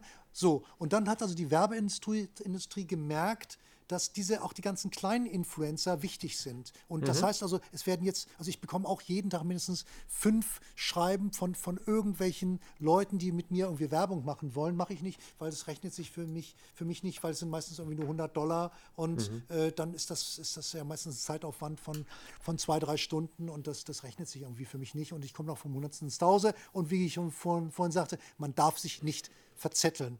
Ja. So, jetzt kommen wir zum eigentlichen Thema diese ganze Instagram-Geschichte und eben, dass Tausende und Millionen von kleinen Influencern angeschrieben werden äh, und äh, als, als äh, Werbeleute benutzt werden und auch bezahlt werden, hat dazu geführt, äh, dass es eine ganz entscheidende Entwicklung äh, gegeben hat. Das heißt also, im Jahre 2020, also 2020 war das erste Jahr, wo die drei Riesen, nämlich Google, Facebook, also Mark Zuckerberg, Facebook und Instagram ist ja ein, eine Geschichte, und Amazon mehr als 50 Prozent des gesamten amerikanischen Werbeetats vereinnahmt haben. Das heißt also, all die ganzen Dollars, die in Amerika äh, äh, ausgegeben werden von allen möglichen Firmen, Coca-Cola und, und Chevrolet und wie sie nicht alle heißen, davon vereinnahmen diese drei Firmen, Google, Facebook, Instagram und Amazon, mehr als die Hälfte, was irgendwie krass ist. Also ich meine, äh, wenn du mal darüber nachdenkst, äh, da müsste eigentlich das Kartell irgendwie einschreiten, weil das ist schon irgendwie heftig. Und das ist aber, das ist die Entwicklung. Und dann kommen wir einfach jetzt mal äh, zur Zukunft der Fotografie äh, da sehe ich irgendwie Schwierigkeiten. Also sagen wir es mal so, für Leute wie Grisha, Grisha betreibt das ja nebenbei. Grisha ist ja eigentlich studierter Maschinenbauingenieur und arbeitet eben halt auch als Ingenieur. Er macht Fotografie nur nebenbei, aber er macht das auch das ganze Wochenende, jeden Abend und so weiter und so fort. Das ist ja für ihn auch sozusagen nebenbei Fulltime-Job. Und dann äh, gibt es auch noch einige andere, die das auch so machen. Das ist für die natürlich super, super toll. Du hast ja mittlerweile ein Equipment, womit du wunderbar, also mit relativ wenig Geld, weil du keine Blitzanlage mehr brauchst und so weiter und so fort. Du kannst also mit relativ kleinem Aufwand, du brauchst eine äh, Vollformatkamera und irgendein Prime-Objektiv und schon kannst du irgendwie loslegen und kannst tolle Bilder machen. Und für, für solche Leute ist das natürlich irgendwie perfekt, weil die können jetzt alle wunderschöne Bilder machen, haben auf Instagram ihre Plattform, werden von den ganzen Mädchen geliebt, weil, weil sie so schöne Bilder äh, bekommen und so weiter und so fort. Das ist eine schöne Win-Win-Geschichte, ein schönes Miteinander, eine wunderschöne soziale Gemeinschaft. Und äh, was aber zur Folge hat, dass sozusagen wir Profifotografen, es bleiben also ehrlich gesagt nur die übrig, die richtig, richtig gut sind. Das heißt also da draußen, wenn du Profifotograf werden willst, dann musst du das machen, was ich am Anfang sagte. Hammerdisziplin von morgens bis abends, gesunde Lebensweise. Also bei mir ist es beispielsweise so, ich ernähre mich mega gesund. Ich esse keinen Zucker, kein Salz. Ich trinke noch nicht mal mehr Kaffee, weil ich habe genug Energie. Das merkt ihr, ich kriege vom Körper genügend Adrenalin. Ich äh, ernähre mich. Kannst mir ein bisschen was rüberschicken. Yes, yeah. Da hätte ich meine 5, 6, 7, 8, 9 Kilo Fleisch weniger Und auf meinem Bauch. Äh, wichtig ist Sport machen, weil Sport hält fit auch irgendwie im, Ja. im Kopf. Äh, joggen gehen, Workout machen und so weiter und so fort. Und, und ganz, ganz wichtig, du musst viel schlafen. Also Schlaf macht nicht Ja, nur ja. glücklich und schön. Also die Mädchen, die alle Models da draußen, wenn ihr irgendwie das Gefühl, Gefühl habt, ihr müsst besser aussehen, dann schlaft einfach acht Stunden. Macht keine Partys, die eh nicht momentan gehen, äh, am besten einen Tag vorm Shooting. Das da sein lassen. keine Drogen, kein Alkohol, kein Jawohl. Nikotin. Und dann Genau. hast du gute Energie, dann bist du erfolgreich, weil, wie heißt es so schön, äh, wie sagt man im Business, das ist ein ausgeschlafener Typ. Ne? Also der, der macht gute Entscheidungen, ist ein ausgeschlafener Typ. Und das ist auch richtig. Also in dem Moment, wo du ausgeschlafen bist, machst du gute Entscheidungen. Also wenn ich mal irgendwie Mist gebaut in meinem Leben äh, habe, dann war es dann in Situationen, wo ich dann irgendwie meine Nacht durchgearbeitet habe und einfach unausgeschlafen war. Und hast dann das falsche Auto gekauft. Und habe beispielsweise, ja, ja, ich habe mal so ein amerikanisches Motorhome gekauft für viel Geld, was, was, da haben wir letztens drüber gequatscht. was Ja, dann genau. Da blieb ich dann auf der Autobahn liegen, musste abgeschleppt werden und so, und so weiter und Ja. so fort. Also, wie gesagt, seid ausgeschlafen, Mädels da draußen, schlaft euch schön, ernährt euch vernünftig, weil, also das Problem ist, äh, wirklich, also bei den ganzen Mädchen, also nochmal, wie gesagt, Wort, Wort an die Mädels da draußen, ich kriege so viel Models mit Pickeln. Die haben also so schlechte Haut. Das liegt halt einfach daran, sie essen Chips, Sie, sie holen sich irgendwie Fast Food und so weiter Mhm. und so fort. Sie essen unglaublich äh, Süßigkeiten, was natürlich auch furchtbar ist. Also wenn du dir Caro Dauer anguckst, die postet ja jeden Tag irgendwas mit Süßigkeiten, aber äh, das ist halt einfach schlecht für die Haut. Und äh, Ja. ich schicke solche Mädchen nach Hause, weil ich habe keine Lust, die zu retuschieren. Und Ja. äh, und das ist halt das Entscheidende, auch wie gesagt, wenn du erfolgreich sein willst. Und jetzt zum roten Faden. Es werden nur noch einige wenige wirklich richtig gute und disziplinierte und auch äh, Leute, die im Business gut sind, die sich gut verkaufen können, übrig bleiben. Und der Rest wird irgendwas anderes machen müssen. Ja, klar. Also der eigentliche Job äh, findet in irgendwelchen Großraumstudios statt, wo Zalando und, und die ganzen Kataloge fotografiert werden und dann Ja. werden am Tag irgendwie 40 Outfits gemacht, ein Foto von vorn, von der Seite, von hinten, zack. Sie ist kein um Tageslicht, den ganzen Tag nicht. und so weiter und so fort. Also Blitz alles eingestellt, dass, dass, dass, Ja. dass du wenige Bearbeitung hast. Die Fotografen, die dort arbeiten, gehen mit wenig Geld nach Hause, die sind halt fest angestellt und die Hm. werden nicht mehr, kriegen nicht mehr Geld als früher ein Assistent bei mir. Und äh, diese ganze Modefotografie findet in Großraumstudios statt. Also insofern, das ist nicht das, was ihr Fotografen eigentlich haben wollt. Die Zeitschriften werden immer kleiner und weniger. Der Stern hat auch nicht mehr 1,7 Millionen Auflage wann habe ich das letzte Mal in eine Vogue geguckt? Also ich gucke mir bei Instagram den, den, den, den, den Feed von der Vogue an, alles klar, aber ehrlich gesagt, ich habe mir schon seit Jahren keine Vogue mehr gekauft. Nein. Und Also äh, ich habe früher, ganz ehrlich, ganz früh in meiner Ausbildung war für mich immer ein Highlight gewesen, wenn ich mir dafür 9,80 Mark oder es waren es 12 Mark, so, nee, ich glaube 9,80 Mark waren es gewesen, hatte ich mir die Vogue gekauft, bin dann in meine Mittagspause gegangen und wehe, einer hat die angefasst. Ja, genau, und habe ja. mir diese ähm, wirklich dann, ich habe das zelebriert, ja. Ja. Äh, genau wie gestern, äh, nachdem wir telefoniert haben, bin ich dann auch immer ins, ähm, ja, zum Fernseher, den angeschaltet und habe dann mir durch Zufall, ich muss, ich muss ganz kurz nur mal einmal einen Sender empfehlen, den ich bei, äh, bei, bei Amazon Prime immer wieder äh, finde, mit äh, ganz tollen, wenn man sich für Mode interessiert, für Fashion, für Labels, für Haute Couture. Wer ist ähm, Kate Moss als Beispiel? Da war, war eine super tolle Dokumentation und in Deutsch, Dankeschön, in Deutsch, ähm, über Kate Moss, ja. Und ähm, das sind, also wenn jemand das mag, RTL Living über Amazon Prime, kriegt man alles, äh, die tollsten Sachen über Mode ähm, gezeigt. Nur mal so kurz als Tipp. ja.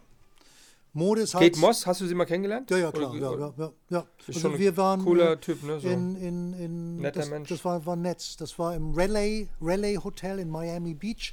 Da Mhm. war ich äh, mit, mit Otto-Katalog und äh, sowohl Patrick Demarchelier mit Christy Turlington war am Start, der fotografierte draußen, hatte Mhm. so einen Busch als Hintergrund und hinten beim Pool saß Peter Lindbergh mit äh, Naomi Campbell und, und, äh, und irgendjemand saß dann, saß dann noch, äh, e- egal. Aber wie gesagt, also ja, schon cool.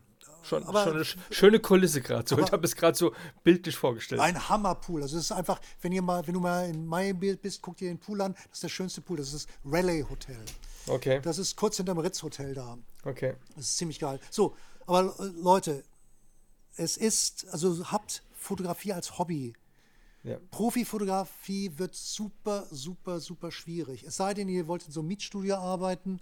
Ähm, und ansonsten, ich meine, als Stilllifer funktioniert noch einiges, aber da wird ja auch schon seit Jahren viel gerendert. Also äh, das heißt, so Sachen können ja irgendwie gerendert werden, müssen gar nicht mehr fotografiert werden. Aber Ja. bei einigen Stilllifern läuft es noch irgendwie ganz gut. Und äh, ich fotografiere halt äh, für Kunden Beauty-Fotografie, was auch noch irgendwie in Ordnung ist. Und äh, aber ansonsten Modefotografie, es ist mehr oder minder over. Weil Ja. die ganzen, Caro Dauer postet doch wunderbar Mode. Andere Leute, Xenia, Adons und Chiara so Farani. wie sie, wie, wie sie Ja. alle heißen. Sie posten die wunderschönste Mode und es funktioniert viel schneller, weil die sind auch, zack, heute kriegen sie das Pa- Paket geschickt, zwei Stunden später ist der Post schon auf Instagram, weil die Ja. brauchen keinen Fotografen, die brauchen keine Stylistin, die brauchen keine Hairstylisten, die, die machen alle selbst. Die brauchen auch keine Bildbearbeitung, weil das machen sie auch alleine, weil sie halt irgendwie ihren Filter haben, den sie halt rüberschicken und dann ist so ein Foto innerhalb von, von, von einer Viertelstunde fertig, gepostet, zack. Ja, danke an das iPhone. Genau, iPhone, das also Hardware verändert immer die Welt. Als das Telegramm erfunden wurde, als das Telefon erfunden wurde, als das Schiff, das Flugzeug und so weiter und so fort, hat es die Welt verändert und jetzt hat das iPhone einfach hier unsere ganze Werbewelt äh, und die Modewelt verändert und das ist eben Kopf halt gestellt. für, für auf den, komplett auf den Kopf gestellt. Also wie gesagt, was ich schon eingangs sagte, die Welt ist heute eine komplett andere. Hm. Aber es ist eine schöne. Also ich finde es irgendwie, also ich finde, ich möchte nicht ohne Instagram leben. Ich finde es irgendwie toll. Das ist schön. Ja, ist, ist, ist im Prinzip so, ähm, was macht man als erstes, wenn man morgens aufsteht? Instagram. Auf, und wo? iPhone. Auf, auf dem Klo. Wo Oh, sonst? ja, oder so, alles klar, ja, genau. Ja, und, Ah, ja, ist so. Äh, und so weiter und so fort. Also von daher, also ich finde die, die, die moderne Welt finde ich super schön, weil es ist einfach eine nette Community. Ich habe also so, so nette Leute in Asien, mit denen ich mich hin und her schrei schreibe. Ja. Ich habe Griecher kennengelernt, wir beide, Marc, haben uns kennengelernt Ja. und so weiter und so fort. Und äh, du hast wahrscheinlich auch irgendwelche Leute, mit denen du dich ab und zu mal hin und her schreibst, die, ich, die dir schon irgendwie seit, seit, seit fünf Jahren oder länger folgen und, und immer wieder treu Kommentare und so weiter und so Ja, fort. Also ich habe also- ich habe da Leute in London und, und ein Mädel, die war lange Zeit in London, äh, ganz jung, irgendwie 16 Jahre, jetzt ist sie in Miami, hat mittlerweile auch 200.000 Follower und, und äh, postet sich da immer nett im Bikini. In Miami ist das auch in, in Ordnung, weil es da so und so immer warm ist. Du läufst da so und so immer im, im Bikini rum. Die hat eben halt auch mittlerweile unheimlich, macht unheimlich viel Werbung, verdient bestimmt 10.000 Dollar im Monat, also mit 17 Jahren. Äh, weil sie halt auch die ganzen äh, Etats hat und, und dann auch ähm, halt auf ihrem Account super, die kriegt mittlerweile irgendwie 20.000 Likes, die kriegt genauso viele Likes wie Caro Dauer, was irgendwie Hammer ist. Und, Ja, krass, und äh, das geht also da mega zur Sache und das ist halt einfach die neue Werbewelt. Nur, liebe Fotografen draußen, bei diesen ganzen Mädels sind die Fotografen ausgeklammert, weil sie haben ihr iPhone und können sich alles alleine machen. Ne? Das ist so, auf jeden Fall, ja. Und da muss man facing the realities, ne?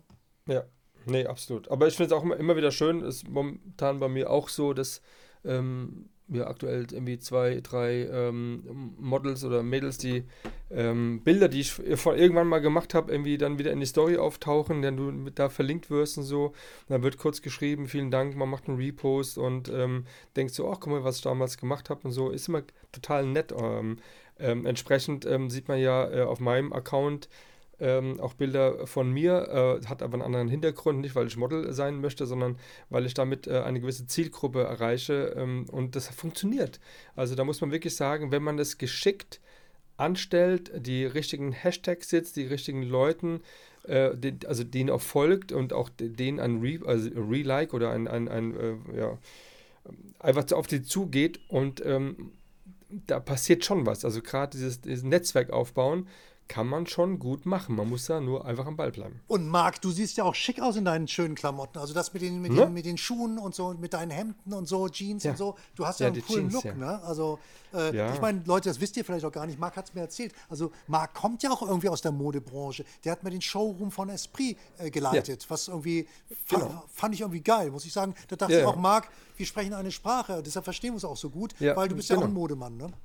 Ja, absolut. Also, ähm, wie ich schon, also als kleiner Junge schon im Prinzip, ähm, ich, ich, ich gebe dir mal einen Film. Und das war für mich schon ein Film, wo ich noch sehr jung war. Ähm, da war ich noch äh, Fotofachverkäufer gewesen. Und dann äh, hat es mich so inspiriert, dass ich dann am nächsten Tag auch mich dann so ge gekleidet habe. Und das war der Film American Gigolo. Ja. Ja. Und als ich dann gesehen habe, wie Richard Gere so seine Klamotten dann so aufs, aufs äh, ähm, Bett geschmissen hat, nachdem er ein bisschen trainiert hat und hat dann überlegt, ja, welche Krawatte nehme ich dazu und welche Schuhe und sowas, ja. Das fand ich so, so mega. Und ähm, so habe ich mich dann relativ früh schon in diese, in diese ganze ähm, Szenerie reingefunden. Meine erste Liberto Jeans, die japanische Edwin Jeans, dann natürlich die 501 Levi's, die Chucks und was alles mit dazugehört. Ja, die Buffalo Boots, die es dann mal, äh, die es glaube ich nie wieder geben wird für Männer, aber früher war ähm, Cowboy-Stiefel, äh, Buffalo Boots, ähm, das war einfach mega. Hast mit Milch eingecremt, damit die glänzen und sowas, ja. Und dann ähm, ging irgendwann nach der Reise dann äh, nach Esprit in, in Haus der Mode. Und dort war ich der Showroom-Manager und habe dann im Prinzip alles vorbereitet für die nächste Kollektion. Aufbügeln, das äh, Hinhängen ähm, und, und, und, was alles so kommt, ja. Das ganze Catering organisiert, ja. Und dann war dann die, die Bookerin, die haben dann dementsprechend dann die Kunden empfangen. Also schon äh, ziemlich geil, ähm, aber ich bin dann irgendwie dann abgedriftet in die Automobilbranche, was natürlich auch cool ist, weil ich da bin, wo ich bin, bin ich sehr gerne und verkaufe gerne den Stern. Ähm, wäre ich nicht dort, wäre ich ähm, Fotograf oder in der Modebranche. Ja, also ich finde auch, das ist ein tollen Job, weil das ist ein tolles Produkt und dann macht es auch Spaß und kommst auch Ja, mit den absolut. richtigen, richtigen Leuten zusammen und äh, Ja. da kann man dann eben halt auch äh, seine, seine Talente gut ausspielen. Das heißt also, sagen wir es mal so, Leute, man muss nicht Fotograf werden, es gibt auch andere gute Berufe und So, die auch so. super viel Spaß machen und die auch genauso kreativ sind. Absolut, ja. Also im Vertrieb oder so musst du kreativ sein, musst du als Mensch einfach ankommen und ähm, das äh, zeigt ja auch den Podcast, das, das ist das, was ich auch als Feedback bekomme. Äh, man muss authentisch sein, man muss einfach, ähm, ja klar, diszipliniert sein, man muss am Ball bleiben, man muss äh, modern bleiben ähm, und sich auch anpassen können und ich passe mich ja bei jedem Gespräch auch an. Ich habe dir viel Zeit heute gelassen, um einfach dann davon, da ist, ist auch deine Bühne ja auch gewesen, ähm, und davon zu erzählen. Ja, und Ja, wir haben es und doch wunderbar ähm, gerockt. Yeah! Absolut, ja. Ja, ja, genau. Das ist aber, so habe ich mir das auch vorgestellt, so habe ich mir auch gewünscht und ich glaube, wir haben ähm, an der Zeit ein bisschen ähm, länger geschraubt, das habe ich dir auch schon gesagt, hast mir nicht geglaubt, aber ist so. Das aber da war so, das ne? Thema, Ja, die Galerie im Kopf, ne? Genau. du erinnerst ja. dich? Ja. Ja, aber es ist halt ähm, einfach so, ähm, wie hast du es schon gesagt, ähm, trotzdem, die Fotografie wird, wird nie äh, enden. Never, never, weil ich meine, letztendlich ist es so, äh, dass äh, ich denke, weißt du, wenn du jetzt an schöne Momente denkst, also beispielsweise, äh, ich denke, ich habe noch Erinnerungen an meinen Vater, der relativ früh verstorben ist, dann habe ich ein ganz bestimmtes Foto im Kopf. Äh, Denke ich an irgendeinen schönen Urlaub, dann habe ich auch eine ganz bestimmte Location im Kopf. Das heißt, also bei mir ist es so, wenn ich an etwas Hübsches mich erinnere, habe ich Bilder im Kopf. Also ich habe keine, ich weiß nicht, wie, euch, wie es euch da draußen geht. Also ich habe dann keine Videos, die ablaufen, sondern ich habe Bilder. Das heißt also, das sind die schönen Bilder im Kopf. Wenn ich träume, nachts sind es natürlich irgendwie Filme, klar. Ja. Aber wenn ich jetzt äh, mich an irgendwelche Sa Sachen entsinne, dann habe ich Bilder im Kopf. Oder auch wenn ich Vorstellungen habe, mir irgendwas vorstelle, dann habe ich ein ganz bestimmtes Bild im Kopf. Oder wenn ich mich in, in wenn man sich in eine Frau verliebt, glaube ich, hat man auch irgendwie ein Bild im Kopf und nicht einen Film. Ja, ähm, ja. Äh, Bilder im Kopf, Be Berühr Berührungen, die man dann irgendwie, ähm, woran man denkt. Äh, ähm, es kommt manchmal drauf an, ich denke, äh, was da eine Rolle spielt, um einen Film ablaufen zu lassen, ist vielleicht eine Situation äh, mit einer Musik zusammen, die man vielleicht zur gleichen Zeit gehört hatte. Genau, irgendwie Oder so es ein gibt- Ohrwurm, ja, genau. Ja. Genau, ein Ohrwurm oder vielleicht auch irgendeine eine Melodie, eine Musik, die einem dazu verleitet, äh, so ein Kopfkino zu haben. Liebe ich. Mag ich sehr. Eine Bitte habe ich noch, Leute. Also, ich würde mich mal sehr interessieren, äh, ich würde, äh, ich wäre sehr neugierig. Sagt mal einfach was zu meinem Instagram. Leute, schreibt mir Pando Hall Photography, weil ich fände es irgendwie super, super toll, wenn ich von euch da draußen auch mal ein bisschen Feedback bekomme. Welches ist euer Lieblingsbild? Was findet ihr blöd? Äh, was soll ich besser machen und so weiter und so fort. Weil ich meine, ich mache die Bilder für euch. Ne? So sieht's aus, genau. Und ich mache den Podcast für euch und äh, Kommentare sind da sehr willkommen. Ähm, das äh, tut ähm, dem Podcast gut, darüber zu reden, äh, weiterempfehlen, weil es kommen äh, lustigerweise immer mehr auf einmal ähm, auf mich zu und äh, kannten den Podcast nicht, ja, weil bisher äh, wir haben was knapp 86 Millionen Menschen hier und das sind einige bestimmt auch Millionen, die ähm, vielleicht noch gar nicht diesen Podcast kennen und die vielleicht genauso davon begeistert sind, weil er so ist, wie er ist. Also ich habe mir Und einige angehört und äh, Marc, du machst das wirklich toll. Du hast irgendwie Das gute schön. Leute Das und ist es ist einfach danke. immer wieder hochinteressant. Eben halt gerade, und so ist der Po- Podcast ja auch ausgerichtet, für Leute, die sich für Fotografie äh, interessieren. Genau, das ist schön, ja. So, und Das jetzt, jetzt, jetzt komme ich ja noch zum Highlight. Ich habe Ja, ja, am Anfang kommt's. ein Highlight angeguckt. Leute, das Highlight. Wir hatten ja den kältesten April seit 1977. Es war ja, wir hatten ja nicht nur Corona, sondern wir hatten auch den kältesten April. Das heißt also, eigentlich haben alle schlecht Laune. Aber ich will euch jetzt was ganz Tolles erzählen. Heute scheint in Hamburg schon den ganzen Tag die Sonne. Und das ist Nee. richtig, richtig geil. Das ist ein Erster- Highlight. 1. Mai, Highlight, Sonne in Das ist ein Hamburg. Highlight. Weil hier ist nämlich äh, diffuses Licht. Ich müsste eigentlich rausgehen fotografieren. Ähm, hier ist äh, gar nichts Sonne. Aber ich habe noch ein Highlight. Na? Wenn der Podcast rauskommt, dann ist genau die Woche nämlich die heißeste Hitzewelle von 30 Grad angesagt. Oh, Macht mal wow. schön Spaß. Na, auch nicht schlecht. Ja gut, dann stoßen wir sozusagen ins gleiche Horn. Der man kann, also Leute, holt, holt euren Bikini raus, fotografiert euch im Bikini. Genau. Instagram moved. Ja, die Hitzewelle kommt. Oh Mann. Schön schwitzen, ey. Und nimm ein gutes Deo bitte, ja? Genau, immer gern, ja. ja. Ja. Ja, Mann, hey. Die Gut, Fotografie wird nie aussterben. Ich äh, bedanke mich ähm, ganz toll äh, für, für diese tolle Unterhaltung und vor allen Dingen für diese vielen, vielen Informationen. ähm, und, ähm, und dann ein Blick in dein, in dein ähm, Schaffenswerk, in dein Leben. Ich fand es äh, großartig und ich freue mich schon bald, dich auch in Hamburg äh, zu besuchen, weil das habe ich dir ja auch versprochen. Definitiv wir. äh, sehen wir uns. Thanks for having me, folks. Dann, liebe Leute, macht's gut. Habt einen schönen Sonntag, ja, und geht alle mal auf Pando Hall oder Hall, geschrieben mit Doppel-L. Ähm, dementsprechend äh, freuen wir uns, wenn ihr dort einfach mal drauf geht und äh, bleibt mir treu mit auditive Augenblicke oder beziehungsweise Marc Kandel. Dann ähm, ja, wünsche ich euch alles Gute, bleibt gesund und munter, lasst euch nicht ärgern von Frau Merkel. Es ist wie es ist. In Frankreich ist es viel, viel schlimmer. Und es ist- weil die müssen nämlich um 19 Uhr daheim sein, dürfen nur eine Stunde rausgehen. Nur mal so. Also sagen wir es mal so, ich persönlich finde, die haben das hier schon ganz gut gemacht, weil äh, wir leben hier in einer Demokratie und alle wollen irgendwie mitmischen und so weiter und so fort. Hier kannst du nicht so Ja. Be äh, Befehle erteilen wie in China und von daher, die haben das schon sehr gut gehandelt. Also von daher. Ich bin eigentlich ganz zufrieden äh, mit der Geschichte und, Ja. und Aber es kann bald zu Ende gehen mal, ja? ja, ja, auf jeden Fall, auf jeden Fall. Ja. Und wir müssen halt irgendwie sehen, dass wir jetzt gesund bleiben und keinen Corona Genau. kriegen, weil ich Ganz möchte genau. irgendwie sehen, dass ich weiterhin fünf Steck Stockwerke nach oben äh, laufen kann und, und nicht irgendwie aus der Puste komme, Ja. weil, weil ich irgendwie so ein Long Corona oder so einen Scheiß habe. Ne? Ja, ja, braucht keiner. Okay, also, Leute. Bleibt gesund. Macht's Bleibt gut, gesund Leute. und frisch. Ciao, ciao. Jo, ciao.